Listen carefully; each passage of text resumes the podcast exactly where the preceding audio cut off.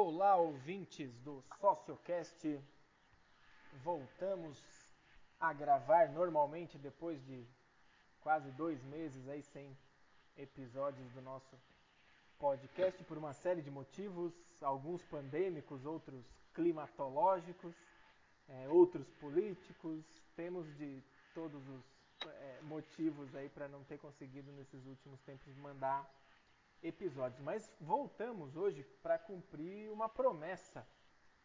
É, no nosso episódio 6, nós falamos sobre geopolítica e as eleições nos Estados Unidos, com o professor José Tufi. E hoje estamos novamente com ele aqui para discutir a questão do Oriente Médio. Já agora com, as, é, com, com os resultados da eleição americana, que eu errei, tenho que afirmar aqui para vocês, eu, eu errei, eu achava que o, que o Trump teria ganho, mas o Biden deu uma virada e aquilo é, terá uma nova administração. Em algum momento podemos refletir sobre isso também, né, Tufi?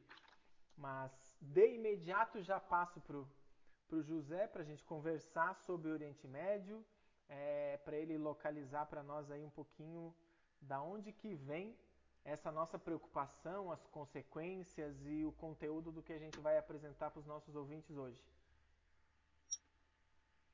Boa noite, tudo bem, Ricardo? Tudo bem aí, ouvinte do podcast do Ricardo?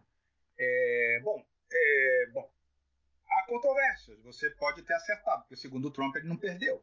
Então, então e para alguns também, né? Não só para ele, para alguns que o seguem, eu, não posso, perdeu. Né? Eu, eu, vou poder usar isso então para não pagar as apostas que eu perdi para os colegas. Pode aí, alegar, porque o, o, sujeito morre negando, né, e outros também morrem negando é, que vão continuar falando que não perderam. Pronto. Com é, vencedores morais, né? Parecendo o Brasil na Copa da Argentina, lá em 78, como campeão moral. Então ele vai ser o presidente moral, eleito moral dos Estados Estados Unidos, né? O que restou para ele. Mas foi até bom, Ricardo, foi até bom você ter errado o prognóstico, viu? Dos males, o menor, né? Não é é uma maravilha de jeito nenhum, muito pelo contrário, mas os males, o menor, ou não sei nem se os males, o menor, se isso serve lá. Mas, é, de qualquer maneira, pelo menos nos livramos dele, né? É, mas sabe-se lá né, o que vem por aí. É, então, hoje, na verdade, meu nome é José Tufica Iluz, eu já me apresentei no outro podcast, sou mestre e doutor em História, mestre pela UFRJ no Rio de Janeiro, doutor pela Universidade de York, em Toronto, no Canadá. É, tenho áreas de interesse que são relacionadas ao Oriente Médio também, e interesses acadêmicos interesses pessoais também. Né? Afinal de contas, eu sou descendente, sou terceira é, geração de libaneses nascidos no Brasil, né? E faço parte dessa diáspora enorme libanesa aqui no Brasil e portanto tenho interesse é, muito grande acompanho a minha vida inteira de perto os acontecimentos no Oriente Médio né? e principalmente no Líbano uh, sendo que o Líbano apesar de ser um país minúsculo tem uma importância geopolítica muito grande porque há vários interesses ali é, em jogo né? de grandes potências de potências regionais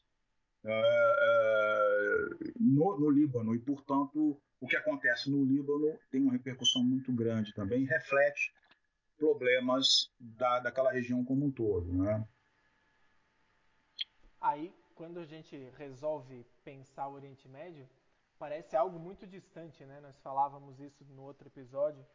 É, e, e, ao debater o tema, ao estudar um pouco o tema, a gente percebe como que aquilo lá realmente tem uma implicação planetária, né? Todas as, as forças políticas, os estados nacionais, as, as grandes corporações planetárias que dominam o mundo atualmente deitam raízes sobre a história do Oriente Médio desde o início do século XX, né? Então, as, as nossas áreas de ciências humanas, ciências sociais, a, ao estudar qualquer temática ou qualquer é, disputa de poder durante o século XX e agora no início do XXI, é, necessariamente precisam entender o que se passa no Oriente Médio. Não por acaso que ela é uma, uma temática discutida, debatida é, por acadêmicos, por políticos, por gestores, por administradores todo mundo que tem algum tipo de é, curiosidade e, ao mesmo tempo, necessidade de alguma disputa de poder, é, precisa entender o que se passa no Oriente Médio. Então, eu acho que esse tema é, trazido à, à, luz do debate atual, é, com, as, com as tuas qualificações todas, Tufi, eu acho que pode contribuir muito para a gente entender aquele quebra-cabeça. Porque todos que começam uhum. a ler um pouquinho sobre o Oriente Médio, o fim dos grandes impérios é, no final da Primeira Isso. Guerra Mundial uhum. e todos os conflitos decorrentes daquilo até os dias de hoje, e, e, em específico, né, a gente tenta fazer um recorte em algum momento, a guerra civil a quente é, no Líbano dos últimos 40 ou 50 anos, precisa entender, precisa ter essa linha do tempo, precisa abrir o seu celular aí e olhar o mapa de novo, né, como a gente já Sim, orienta. Isso mesmo. Abre o mapa e olha para aquilo lá, né, que tamanho que é o Líbano, onde está Israel, onde está a Jordânia, onde está o Irã, o Iraque, a Síria, a Turquia, por que, que aquilo ali conecta é, o grande coração do mundo, né? Em inglês, a, a teoria da geopolítica lá do Heartland, né? É, é, aquele, aquele coração ali acaba por definir por onde passam todos os grandes impérios.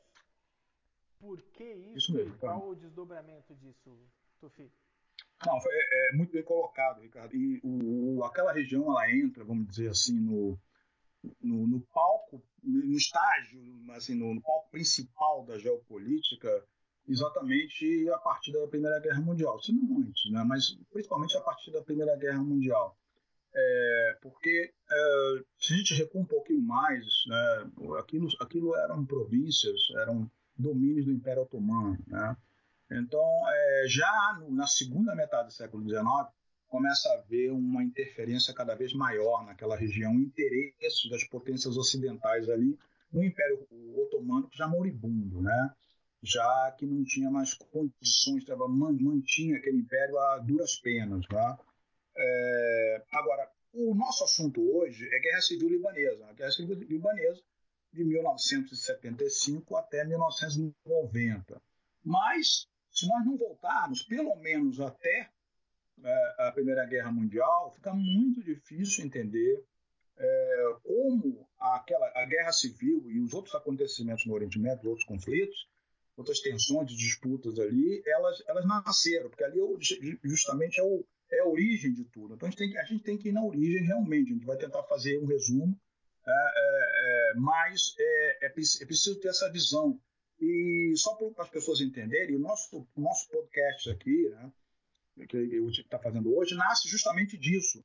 Nasce de uma certa ansiedade em função de coisas que a gente tem ouvido por aí que desinformam muito mais do que informam. Né? Então, essa é uma preocupação. É uma preocupação que nossos ouvintes, ouvintes do Ricardo, é, tenham uma visão panorâmica, pelo menos, daquela região nos últimos 100 anos. Que justamente quando começa o embrólio ali naquela região que veio a ser chamado, uh, que veio a ser chamado Oriente Médio. Né? Então, se a gente recuar um pouco, recuar muito, na verdade, vamos voltar para o ano de 1916.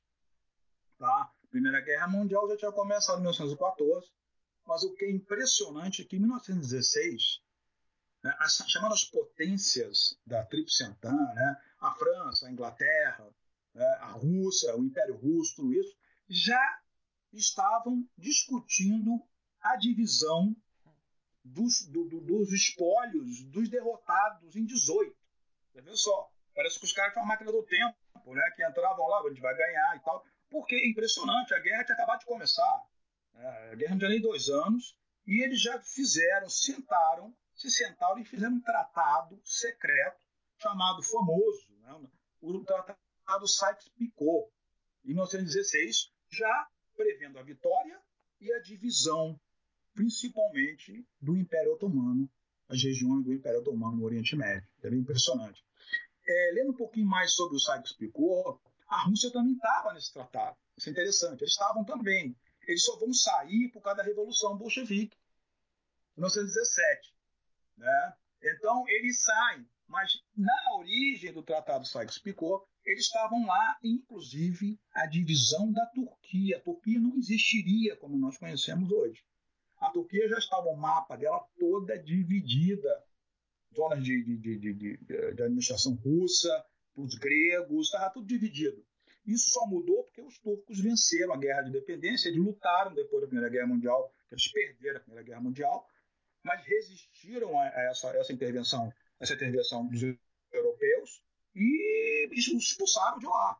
Né? Parecido, viu, Ricardo? Muito similar ao que aconteceu com a, com a Rússia, com a, com a União Soviética depois. Houve uma tentativa de invasão né, dos franceses, dos ingleses, dos, dos norte-americanos lá. Os russos, quer dizer, a União Soviética, como país independente, só sobrevive porque eles lutaram e expulsaram o exército branco de lá, tudo isso. Turcos foi muito parecido. Né? Houve uma luta tremenda depois da guerra, mesmo derrotar, e eles expulsaram os europeus, por isso não foram divididos. É aquela, aquela história. Infelizmente, uh, a história é muito cruel.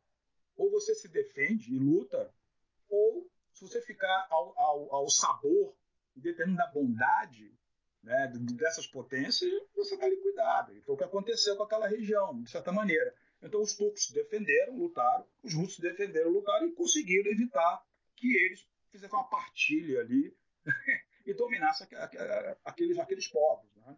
Mas vamos voltar ao Sykes-Picot. O Sykes-Picot, então, é por causa que você tinha dois diplomatas, né? o Mark Sykes, o Sir Mark Sykes da, da Inglaterra, e o Messier Picot, se reuniram e fizeram a divisão das províncias do Império Romano, exceto a Arábia, que veio ser a Arábia Saudita depois. Essa estava fora da divisão, que já estavam num acordo ali com as lideranças que viriam a se tornar depois os governantes da Arábia Saudita nos anos 30, na década de 30. Então foi a divisão do Oriente Médio equivalente, grosso modo, hoje ao Iraque, à Síria, ao Líbano, à Jordânia, à Palestina. Essa região é que foi, foi dividida entre ingleses e franceses. Tá? Ela foi dividida em, esfera, em regiões de administração direta e região de esferas de influência. Tá? Acontece que o Líbano, que nos interessa mais de perto hoje, né, que nós estamos falando aqui, ele, ele cai na, na, na, uh, na parte francesa desse acordo. Tá? São os franceses que ficam com a Síria e com o Líbano. Não havia essa divisão. Síria e Líbano é uma coisa só, tá? eram parte do, do Império Otomano, e os franceses vão ter um mandato. Eles têm uns nomes interessantes, porque não é colônia, é mandato, protetorado, tem nomes assim, que muitas vezes é muito pior do que ser uma colônia. Tá? Se, isso, se, se é que pode ter uma coisa pior. Mas, é, então, o Síria e Líbano, eles foram para a mão dos franceses. A Palestina fica com mandato internacional, mas sob, sob a supervisão dos ingleses. Tá? O Iraque para os ingleses, né? a Jordânia para os ingleses. Tá? E a parte que nos interessa sob o domínio francês, ou sob o protetorado francês, sob o mandato francês. É, e o que é interessante, que vem em 1916, em 1917 vem a famosa, famigerada Declaração de Balfour, né? que é aquela declaração que é um, uma, uma correspondência secreta entre o secretário de Assuntos Estrangeiros, Lord Balfour, da Inglaterra, e o barão banqueiro de Rothschild, né? que, que era o representante dos sionistas, dos deus sionistas na Inglaterra. Nessa carta, entre tantas outras coisas que ele fala, né, ele prometia né, aos judeus europeus né, uma terra na Palestina, desde que não afetasse os direitos dos nativos lá. Tá? Mas já prometia algo, assim, uma coisa muito louca. A, declaração de Balfour é uma coisa muito louca. É você prometer uma terra a milhares de quilômetros da sua, né, que você não tem nenhum tipo de ingerência lá, nada, tá? que pertence a outras pessoas, sem consultar em momento nenhum, nenhum simples habitante daquela terra.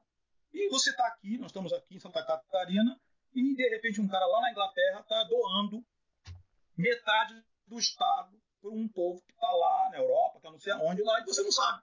Está no escuro. Quando você descobriu, opa, deram, deram isso aqui tudo, mas eu não sabia. É mais ou menos isso a declaração de Balfour, tá? E o Rothschild, o banqueiro Rothschild, né? é à frente disso aí, né, que depois vai simplesmente vai ser vai montar uma colônia é, formada de forma majoritária por socialistas e comunistas sionistas judeus europeus, ucranianos, russos, poloneses, né, financiada pelos banqueiros, né, como Rothschild, uma coisa muito louca. Olha, essa história da Palestina, só para a gente, a gente vai falar de Líbano, é, eu vou só para a gente, eu se eu puder fazer uma metáfora aqui, né, eu sou do povo do simbolismo, na metáfora, né, essa é a tradição, nossa tradição. É, se um extraterrestre pousasse na Terra né, e falasse assim: me conta uma história aí do século XX de vocês. Uma, porque outras tem muita coisa, né? Mas escolhe uma aí e me conta. Ah, vamos contar sobre o que aconteceu lá na Palestina né, ao longo do século XX todo. E eles te, contassem o que aconteceu desde esse momento aí da Primeira Guerra Mundial até hoje. Eu vou te dizer, se os extraterrestres tivessem esse poder que a gente vê, a gente vê geralmente nos filmes de ficção científica de destruição, uma superioridade de civilização, tudo isso, você pode ter certeza que depois que eles ouvissem o que fizeram na Palestina, todas as tramóias, mentiras, chantagens, injustiças que foram feitas, eles exterminavam. Falou: esse planeta tem que ser exterminado. Eles iam destruir a Terra. É só para encerrar o que acontece para mim, minha opinião sobre isso, tá? Mas vamos adiante. Bom, é, os franceses ficam com a Síria hoje, o que é a Síria e o Líbano, tá? 1922, acabou a guerra em 18, 1922, os franceses criam o tal do Líbano Maior. Eles pegam a Síria e o Líbano, dividem aquilo em seis entidades diferentes. O Líbano Maior, Damasco, que é uma cidade, mas vira um pequeno, uma entidade ali dentro, né? É Alepo, que é uma outra cidade, né? da Guerra Civil, deve lembrar o nome de Alepo. O Jabal Druz, que é a montanha dos Druzes, lá no sul da Síria, entre a, ali a Síria, a Palestina e o Líbano, bem no sul. Ele tem que pegar um mapa, né? O Estado Alauíta, que pega uma costa do Mediterrâneo, onde tem o porto de Latáquia, você vê aí, né? onde tem o porto, hoje a base russa, a base russa, a grande base russa naval em Latáquia, ali seria o Estado, ali é o Estado Alauíta, e Alexandreta, que é um pedaço de terra entre Latáquia, lá com a fronteira com a Turquia. Então eles criaram seis estados dentro desse protetorado. Tá? O que, que acontecia? Eram mais ou menos divididos ao longo de linhas, digamos, étnicas, religiosas. Tá? Então você tem a Grande Síria, uma grande proporção de cristãos maronitas, tá? já falo um pouquinho dessas seitas depois, para entender, senão a gente não consegue entender a guerra civil libanesa. Tá? É, tem Damasco e Alepo, que são região de muçulmanos sunitas, tá?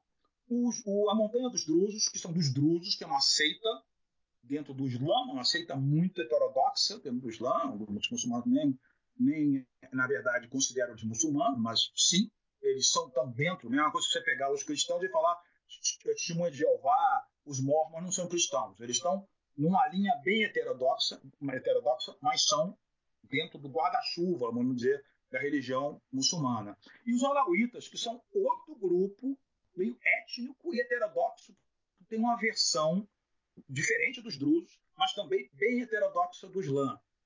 Tá? E Alexandreta, que é um enclave pela Turquia. Então é mais ou menos dividido ao longo de linhas etno-sectárias. Tá? Eles separam aí o que é a Síria e o Líbano. Esse é o primeiro passo que os franceses falam, fazem. E os franceses fazem mais, na verdade. Os franceses, como já e os ingleses fazem também, e desde que o mundo é mundo, e, e os, os, colonialistas europeus entenderam muito isso, a tal da dividir para eh, dividir para governar, dividir para dominar. Os romanos vai fazer, todo mundo vai fazer. Mas eles fazem isso muito bem. Daí nasce a antropologia, daí nasce todas as ciências, inclusive, porque dá observação daqueles povos e tentar entendê-los. A antropologia nasce aí, né? São, são funcionários do colonialismo europeu observando os nativos para saber como dominá-los. Tudo bem, depois a antropologia se redime e tal, tudo bem, né? Mas nesse começo era isso. De forma amadora, eles já estavam catalogando e observando quem era quem naquele universo, naquele mosaico de povos. Na África, em tudo que é lugar, no Oriente Médio também. E eles vão identificar prontamente os grupos que são minoritários ou que são perseguidos ou destruídos tradicionalmente geralmente eles vão favorecer esses grupos mais fracos. Pô, mas isso é uma coisa bacana, os europeus são tão né, altruístas, né, defendendo aí os grupos mais fracos, mas isso, na verdade, vamos empoderar esses grupos mais fracos, Porque esses grupos mais fracos nos servirão aos propósitos imperiais. Eles vão se tornar proxies do império. Você entendeu? É uma coisa, uma, uma, uma estratégia bastante simples, mas que dá muito certo. Muito eficiente, é, é verdade, cara. E eles vão identificar por todo o império. Na Síria e no Líbano, eles identificam né, esses, os alauítas, por exemplo, foram perseguidos pela maioria sunita durante muitos séculos, eram tratados de uma forma como, como, quase como animais, de uma forma despre, desprezada, de perseguições, uma série de coisas. Eles vão empoderar, dando o quê? Educação, que não tinham nenhuma, não tinham escolas, não tinham nada, alfabetizando essas minorias, optando eles para as forças policiais de segurança do Império e para o Exército, que vai ser o embrião do futuro. Agora você vai entender o futuro embrião dos exércitos daqueles países independentes. Certo? Quem está no poder hoje, se alguém está falando, pô, o cara está falando de coisa velha, o que, que isso me interessa? Né, rapaziada, eu gosto de falar isso, né? Isso aí é pré-história, que coisa eu saber disso? Só para você saber que quem está no poder até hoje na Síria, o Bashar Assad, o pai dele, Hafez Assad, são dessa minoria lauíta que os franceses empoderaram lá atrás, na década de 20. então, a coisa, ou você entende isso, ou você não consegue entender o resto. Né? Isso aí é um projeto francês é, um projeto francês de, de, de domínio né, daquela região, né, principalmente da Síria, que está até hoje. Os caras estão no poder até hoje. Tá? É lógico que muita coisa vai acontecer entre 1922 e hoje. Tá? Mas é isso. Na parte, na parte que hoje é o Líbano, tá? na parte que hoje é o Líbano, o que, que aconteceu? O Grande Líbano era a ideia de se criar uma pátria, olha só, para os cristãos maronitas que é uma vertente da igreja cristã oriental, é muito surgiu no século, no século VI, né, século V, uh, uh, depois de Cristo, são muito antigos, os maronitas, que se tornaram ao longo do tempo o grupo hegemônico entre os cristãos naquela região, poderosos, se tornaram até donos de terra, senhores feudais, ao longo dos séculos, né? viviam naquelas montanhas ali libanesas, que os protegia de certa forma, né? E vão se tornar extremamente poderosos. E a França tinha uma ligação histórica forte com eles, né, Ricardo? E por isso os empoderou também. Então a ideia do Líbano é a ideia de criar uma pátria de, para cristãos maronitas. Só que a montanha só, você não consegue formar um país. Isso é interessante. Você, tem, você teria que incluir as cidades Tiro, Sidon, Beirute, Trípoli, porque senão não dá para formar o país Vale do Becá, sul do Líbano, um país minúsculo, mas que pudesse ser viável o país.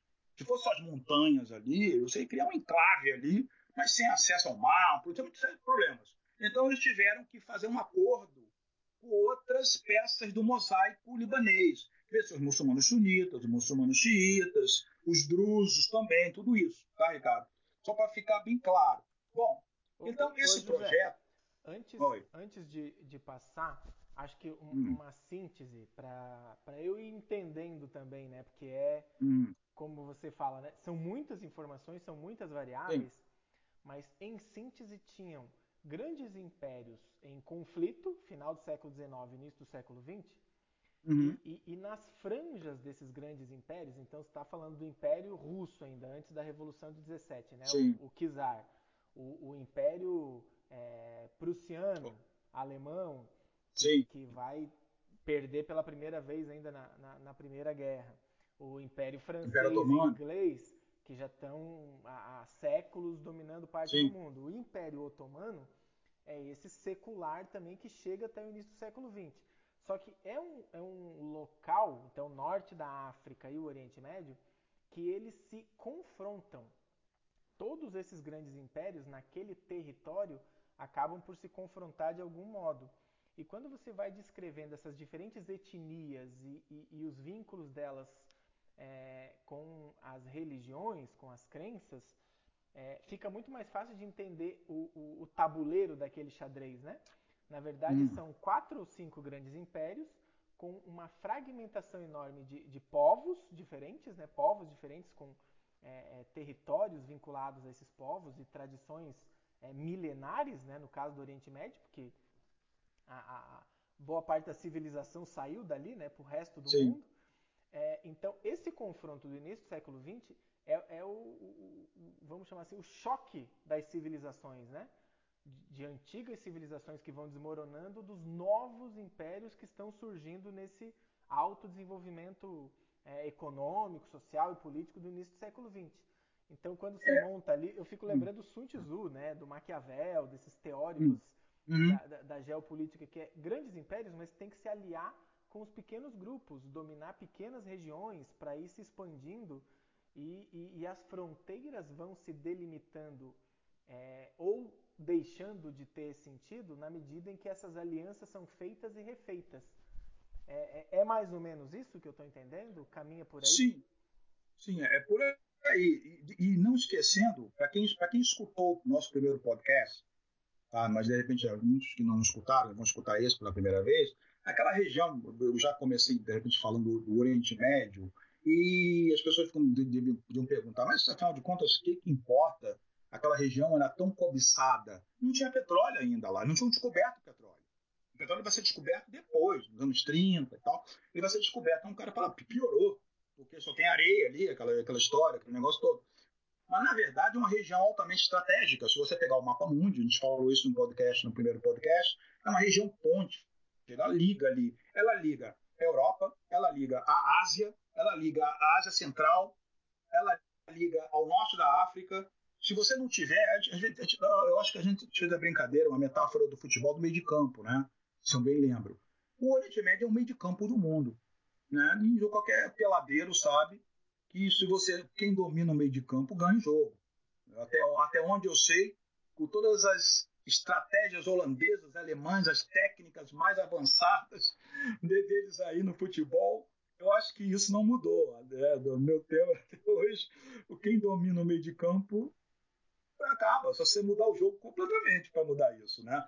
E na geopolítica também. Se você pegar o mundo, quem domina o meio de campo, é, digamos assim, estratégico, é o Mediterrâneo, né? é o norte da África, é, é, é, é a, o Oriente Médio, né? da região, porque dali você tem acesso. Lembre-se, os, os, comunistas, tão temidos, tomaram é, o poder na União Soviética em 1917. Agora vai ser um novo round nessa luta.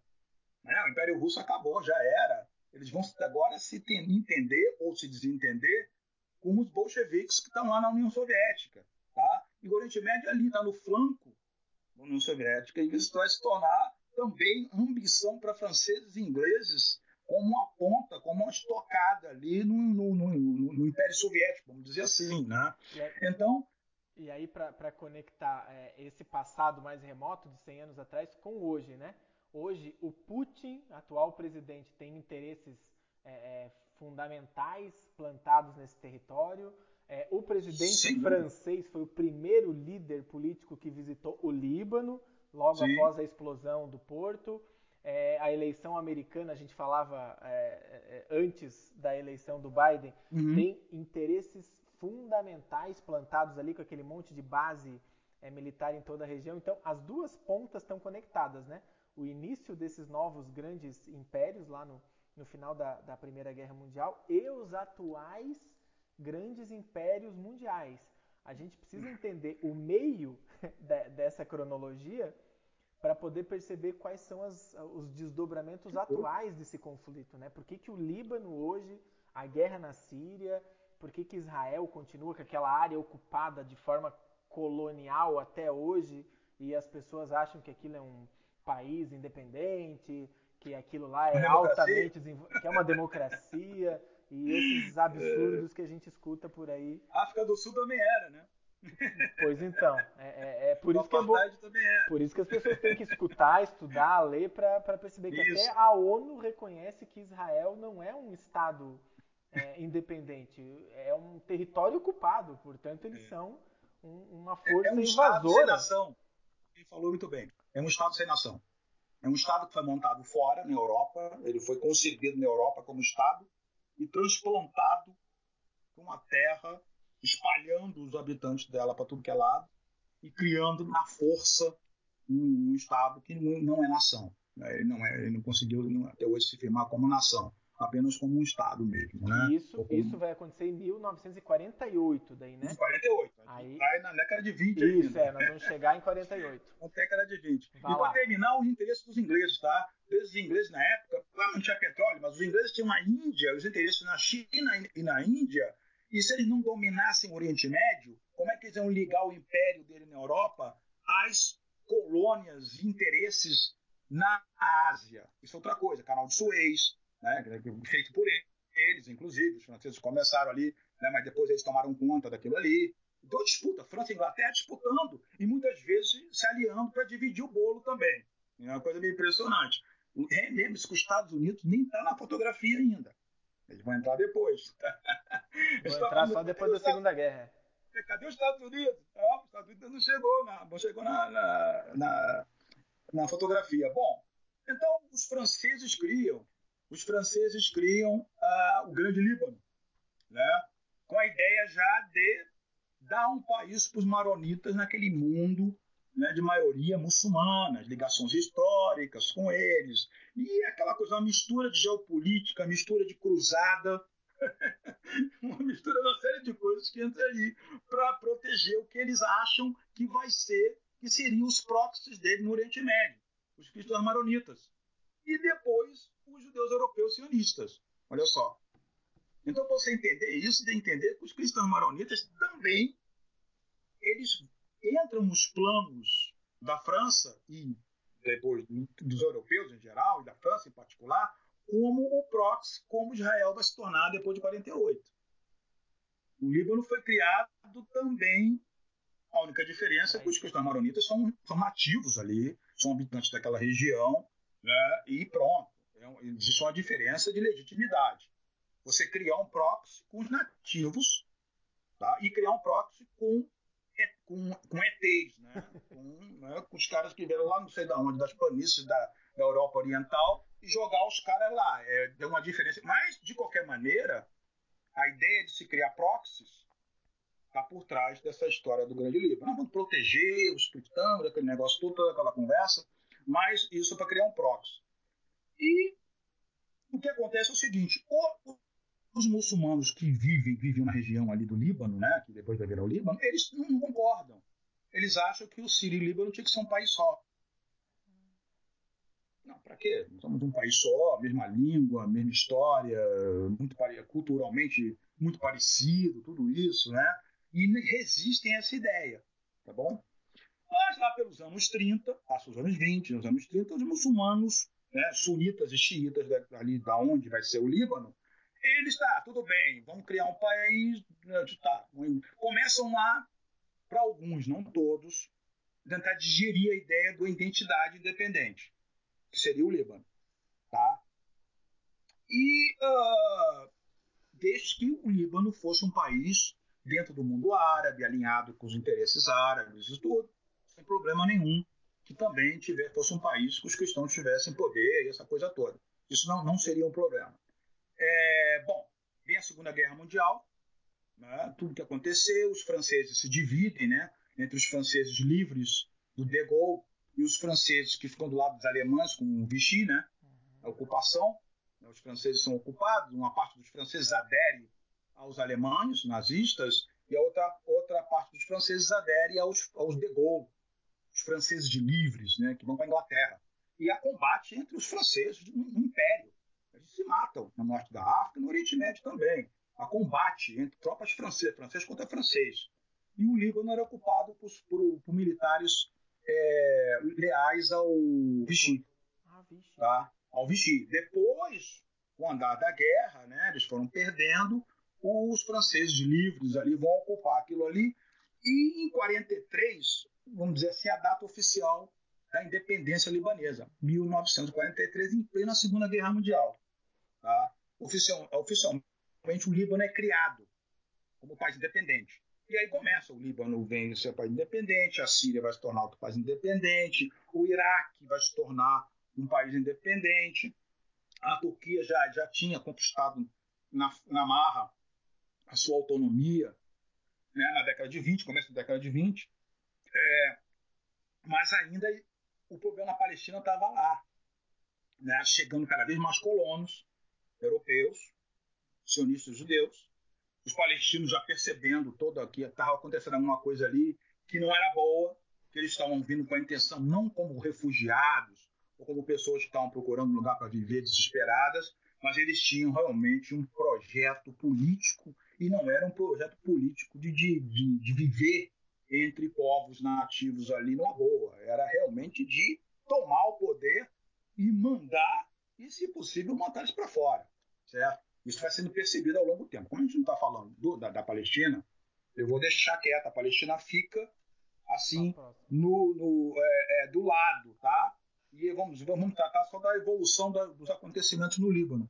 43, então, é, um, é uma data-chave para a independência oficial do Líbano, que é criado com um país com 18 seitas oficiais. 18 seitas religiosas oficiais reconhecidas pela Constituição libanesa. Preste atenção, tá? Ah, eu não vou dizer 18. Porque, é, tá? Então, a gente vai falar um pouquinho mais dessas seitas depois, inclusive os judeus. Os judeus também estão lá, né, de dois no Líbano. Inclusive, o mais ilustre deles morreu agora. O banqueiro, né, o Edmond Safra. Ilustre filho da Síria, de Alepo. Depois no, se tornou libanês, são libanês. Mas depois esqueceram as raízes dele e aderiram ao projeto sionista, né? mas na verdade eles são judeus árabes, né? como sempre existiu lá, sem problema nenhum, é, ganharam dinheiro ali, enriqueceram naquela região de Alepo, e depois fixaram no Líbano, antes de sair do Líbano e imigrar, né? junto com o dinheiro, é claro. Né? E é, o Safra é um, um, membro ilustre dessa uma das 18 seitas oficiais criadas pela Constituição, assim, é, é, é, reconhecidas pela Constituição libanesa. E fizeram um arranjo muito louco. O presidente do Líbano seria cristão maronita, atenção. O primeiro-ministro seria muçulmano sunita. E o presidente do parlamento libanês seria muçulmano xiita. Esse era o acordo.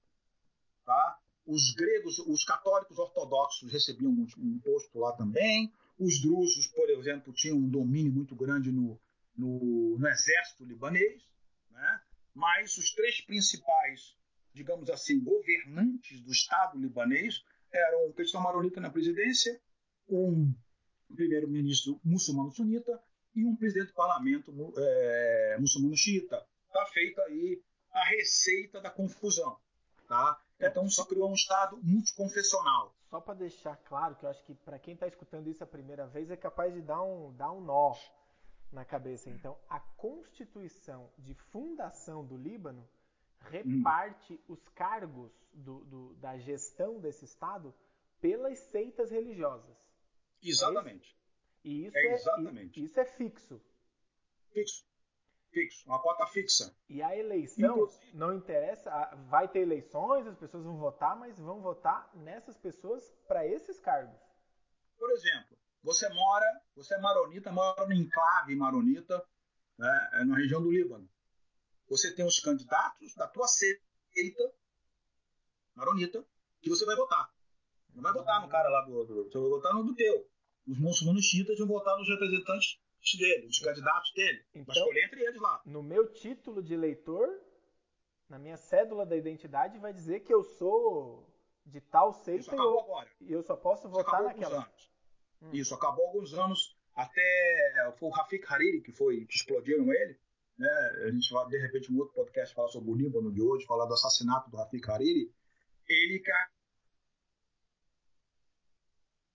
ele que acabou com a, a obrigação quem não quiser colocar a sua seita na, na cédula de identidade não precisa votar. Mas isso agora, 2008, 2009, é coisa recente.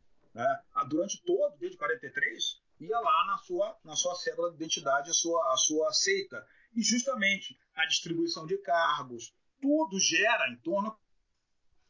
É muito louco, talvez para a pessoa entender aqui no Brasil. Mas era. Talvez o Brasil um dia possa ficar assim também. Mas é. mas a distribuição toda do Estado, né, da, ali, a, a, distribuição de cargos e tudo gira em torno das seitas. É um Estado multiconfessional. Você vota dessa maneira, você se identifica dessa maneira e o Estado funciona dessa maneira. Tá? Então, para as pessoas entenderem. E aí vocês vão ver o que, que isso vai uh, acarretar o resultado disso ao longo do tempo, tá? Temos o Líbano formado dessa maneira, então, em 43. Bom, cinco anos depois, 1948, 47, a partilha da Palestina, realmente aí sim fica claro que os caras estavam lá realmente para meter a mão na terra, dominar aquilo ali e botar para fora o que eles pudessem de palestinos, né? E foi o que eles fizeram. Primeira Guerra Árabe-Israelense, 48, chega, guardem bem esses números, a primeira leva de refugiados palestinos no Líbano, 100 mil, cerca de 100 mil refugiados palestinos fogem da Palestina, expulsos pelos sionistas depois da guerra, e, e vão para o Líbano. Tá? Tem aquele arranjo, lembre-se disso, aquele equilíbrio demográfico, político, sectário, muito frágil, e chegam 100 mil palestinos, maioria muçulmanos, chegam nesse edifício que tem uma, assim, é um edifício que tem um problema, o síndico ali para administrar tem um problema, tá? porque é muito frágil o negócio ali, né? A coisa é muito difícil de administrar. Tá? Aí chegam, de repente, mais tantos inquilinos ali que não tem. Né? Vamos botar esses caras aonde? 1948. Tá? E aí a coisa vai. Depois, a próxima data, chave, 1958. Guerra Fria, bombando. Guerra Fria já bombando, né? União Soviética, Estados Unidos. Né? A primeira crise desse arranjo colonial francês. É a primeira sinal claro que esse negócio foi criado para não dar certo. certo? 1958, auge da Guerra Fria, começa o pan-arabismo, nacionalismo forte árabe, Nasser, vamos falar do né, Gamal Abdel Nasser na, no Egito, conclamando os árabes a se unir, querendo acabar com aquelas fronteiras criadas pelos tratados de Sykes-Picot, que dividiram o Oriente Médio em nações né, meio que fictícias quase, né, com fronteiras ali, dividindo povos, fizeram na África também, né, desenhando aquelas linhas, criando, né, inclusive no, no, processo de se criar Israel em terras palestinas, se criou um outro país também fictício do lado, chamado Jordânia. Né? Dizem as má línguas, Churchill tomou um porre, como tantos que ele tomava, né? entre é, um dos porres do Winston Churchill, ele desenhou no mapa Jordânia não sei como, mas ele conseguiu desenhar né, é, mais ou menos umas linhas até retas, né, que vai ser a Jordânia, que era a Transjordânia, que era uma região mais ou menos Síria, parte da Palestina, tem uma parte da Arábia, que ficava no sul, criou um país do nada, na esperança que todos os palestinos saíssem da Palestina e passassem para a Jordânia e ficassem quietos. Calassem a boca, falou, fica na Jordânia aí, criamos um país para vocês, deixa aquilo para tomar e acabou. Né? São os nossos proxies. Né? E vocês saiam daí, vão para a Jordânia. Botaram um rei, chamado da, da dinastia Hashemita, que é o, o, o, o avô desse que está no poder agora. Né? Colocaram ele lá porque ele tinha sido expulso da Arábia por esses da Arábia Saudita. Eles eram os, os que controlavam as cidades santas de Meca e Medina, na Arábia. Esses, esses sauditas expulsaram eles na década de 30 eles ficaram sem trono. Os ingleses meio que apadrinharam eles. Então, essa. Quando é... criaram a Jordânia, falou: oh, você é rei da Jordânia. É... essa é a parte sob a influência inglesa, então, né? Jordânia e Iraque Isso, é o que vão ficar sob o domínio inglês. Inglesa. E os franceses, é, Síria e Líbano, é, tentando, Síria. como é que é? Tentando administrar o, o, o prédio ali, o síndico, é, é, os prédio, donos é difícil, do prédio, né? os donos do prédio, é, na verdade, quem morava ali já há, há, milênios, teve que se organizar a partir desse síndico, metade inglês, metade francês, é isso? Veja bem, você está falando de uh, esferas de influência e regiões inglesas e franceses. Mas, num certo momento, elas começam a estar embrulhar uma com as outras, porque os palestinos estão nessa região da Palestina que é a administração inglesa.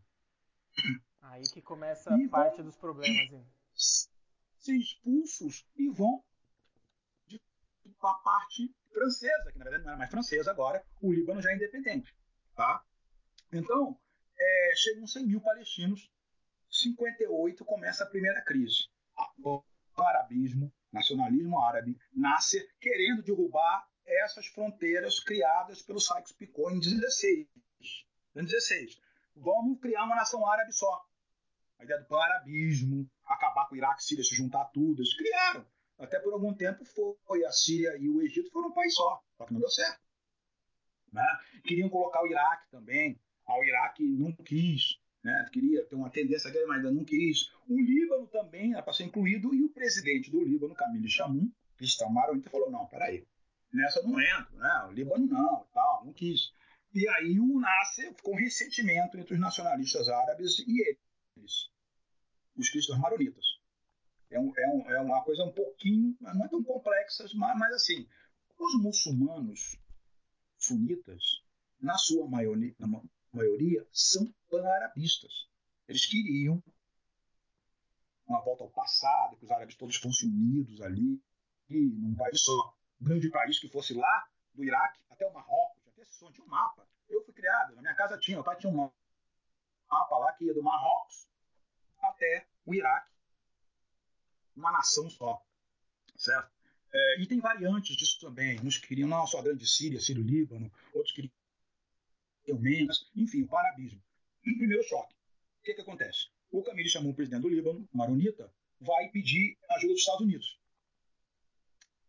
Certo? E os muçulmanos sunitas vão a, a se aliar ao Nasser. Então há um primeiro impasse no Líbano, presidente de um lado, primeiro-ministro de outro.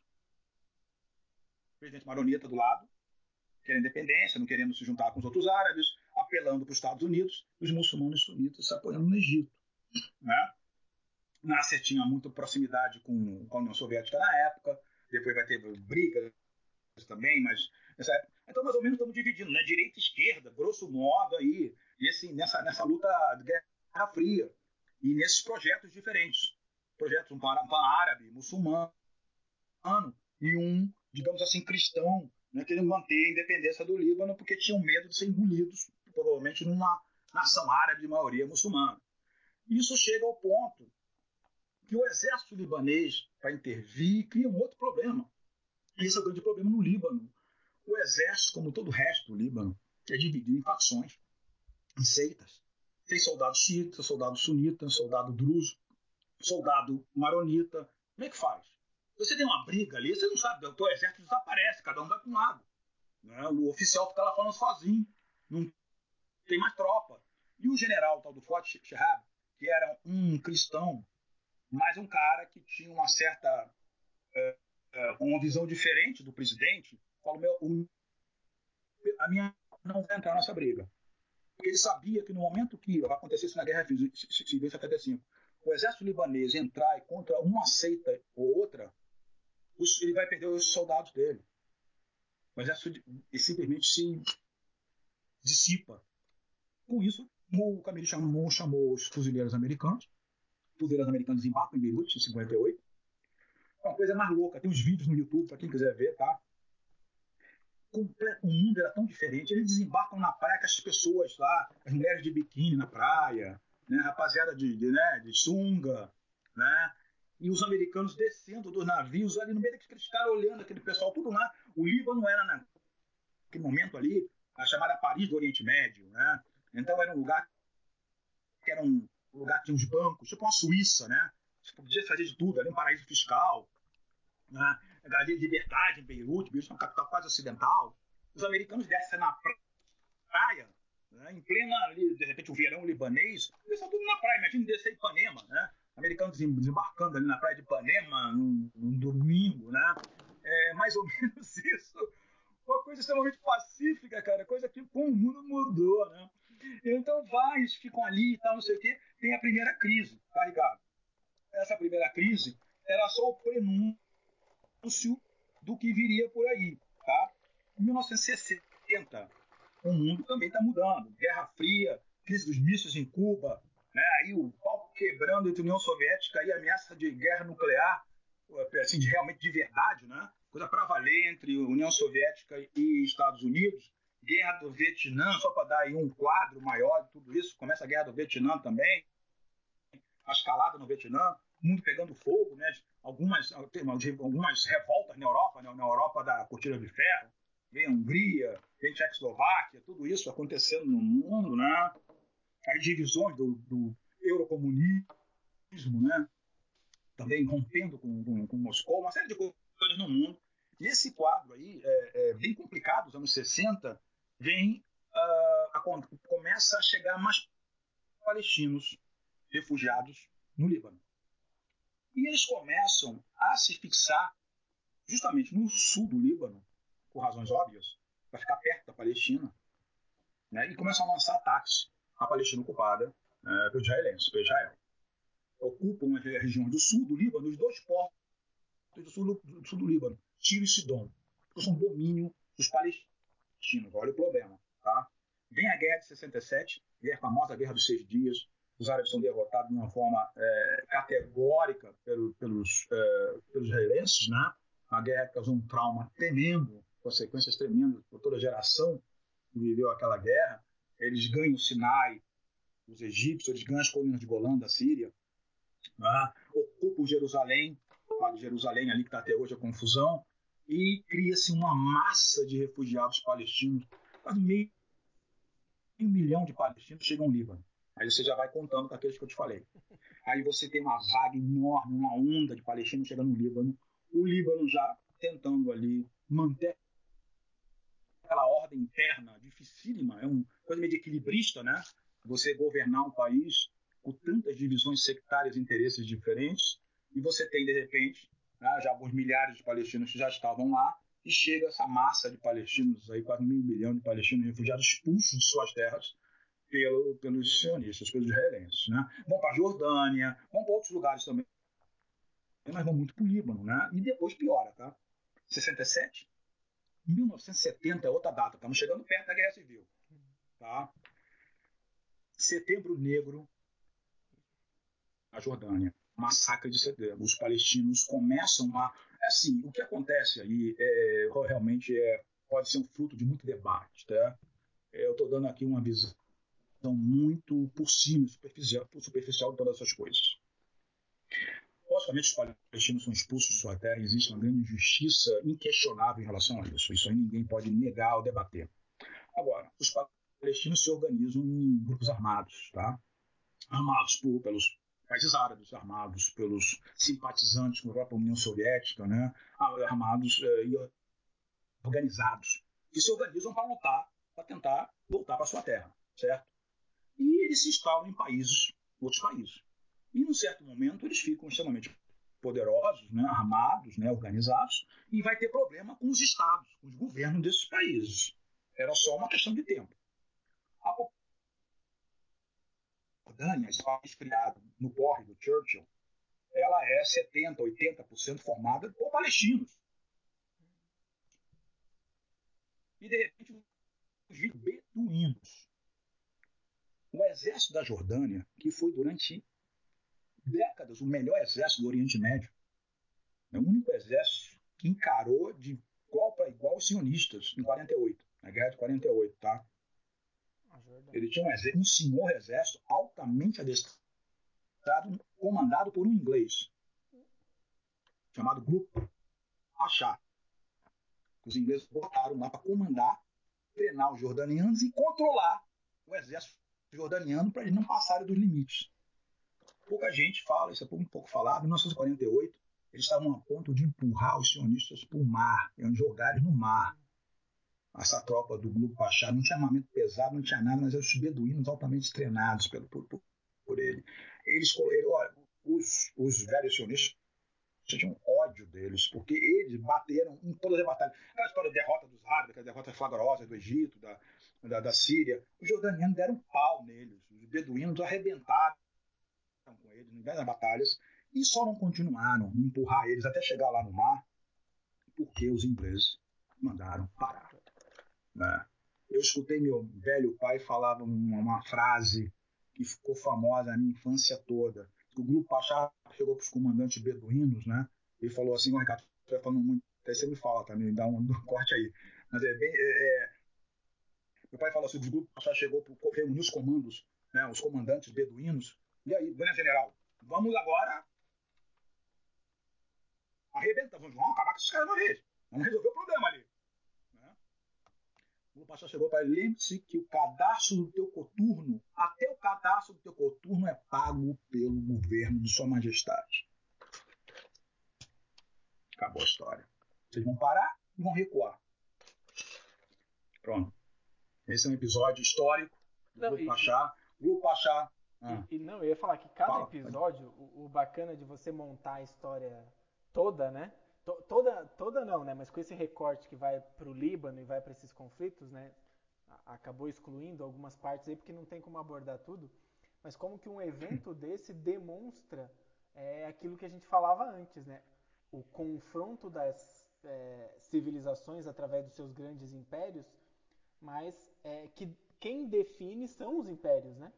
Então esse evento aí, os caras da Jordânia, quem definiu, continuam definindo. Liga para a rainha, a Lilibet lá, a Lilibet não, não, não, pode empurrar os, os judeus, deixa os sionistas ali, o Estado deles foi aí, prometido. É, né?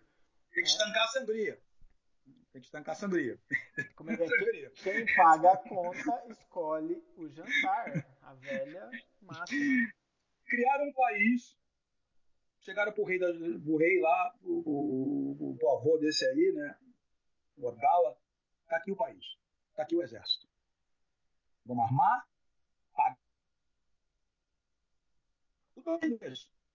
Agora, o comandante em inglês, tá? E tudo bem. Quando chegou na hora do vamos ver, o Grupo Pachá criou um monstro, né? Ele criou um exército fantástico. E olha, não tinha um armamento nem de perto dos outros, eles tinham um armamento leve e tal, mas os caras eram super treinados. A história é fascinante. A história tem as memórias do Grupo Pachá, desse general memória dele, eu li, é um negócio fascinante, sabe? E foi massacrado pelos nacionalistas árabes, esse cara. Eu escutei isso a minha vida inteira, né? Nacionalistas árabes falando, eles começaram, a tremer de raiva, né? Mas eu fui uma grande injustiça, na verdade. Ele era inglês. Ele estava a serviço da rainha, mas também a serviço do rei da Jordânia. Ele fez aquilo que ele podia fazer. É uma coisa, uma história fascinante. E o rei Hussein, que é o pai desse que está lá, a primeira coisa que fez quando tomou o poder, né, assumiu o novo rei, mandou ele embora. Nunca mais o exército da Jordânia foi como era. Ainda ficou algum tempo um exército excelente, né? famoso ainda no Oriente Médio, os beduínos. Mas o, o, o grupo Pachá foi, se foi embora para a Inglaterra, tá? E saiu pelo mundo defendendo a causa palestina.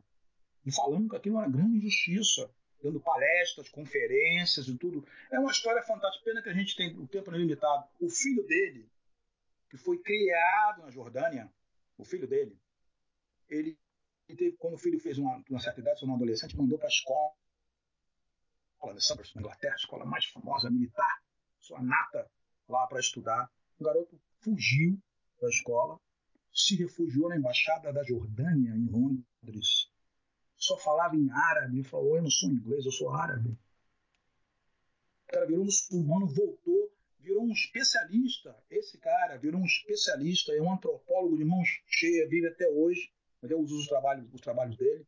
É, é uma figura assim fantástica. Ele renegou a Inglaterra, renegou tudo. Você vê que o pai, uma coisa, e o filho dele se tornou isso. Uma das ironias do colonialismo, né?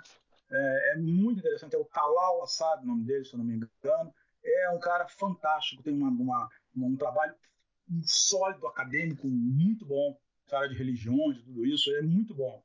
Mas, enfim, voltando, a gente saiu um pouco para falar desse episódio pouco conhecido aí da Guerra de 1948.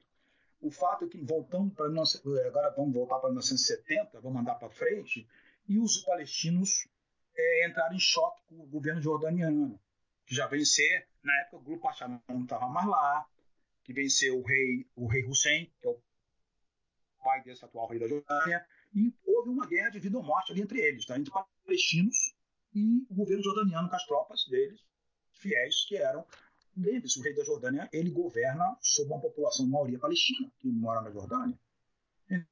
Então ele impediu tá? E aí ele mandou as tropas dele em cima de massacrar os palestinos. Houve o Setembro Negro, massacre de muitos palestinos, uma guerra realmente interna entre palestinos e exército jordaniano, e isso cria mais uma fuga de refugiados palestinos no Líbano. Pronto. Agora você tem centenas de milhares de refugiados palestinos, de palestinos no Líbano, né, na década de 70. Tá, chegamos na década de 70. O que aconteceu na década de 70 é uma coisa muito interessante. Tem um filme é, muito bom que retrata, não recordo o nome agora, que fala o Líbano no momento um pouquinho antes da Guerra Civil. Como era o Líbano em 75, 74. Né? Teve a guerra, lembre-se, a guerra do Yom Kippur em 73. Na última guerra, grande guerra entre Estados Árabes e, e sionistas, né? Só que o Líbano não se meteu nessa guerra. Né? Foi uh, vários países árabes, a Síria, o Egito, a tomada de Suez, né? aquela confusão toda. Quase de novo um conflito entre a União Soviética e Estados Unidos por causa da, do conflito no Oriente Médio. Chegaram realmente à beira de vir de fato ali. A União Soviética ameaçando intervir diretamente no conflito. A União Soviética apoiou decididamente a Síria, armou a Síria, apoio logístico Estados Unidos Israel. Uma guerra que os israelenses começaram perdendo, inclusive, ficaram assustados né, com o resultado. Tomaram Suez, os egípcios tomaram Suez de uma forma inacreditável. Né? Disseram que era impossível tomar Suez, é uma fortaleza aquilo ali.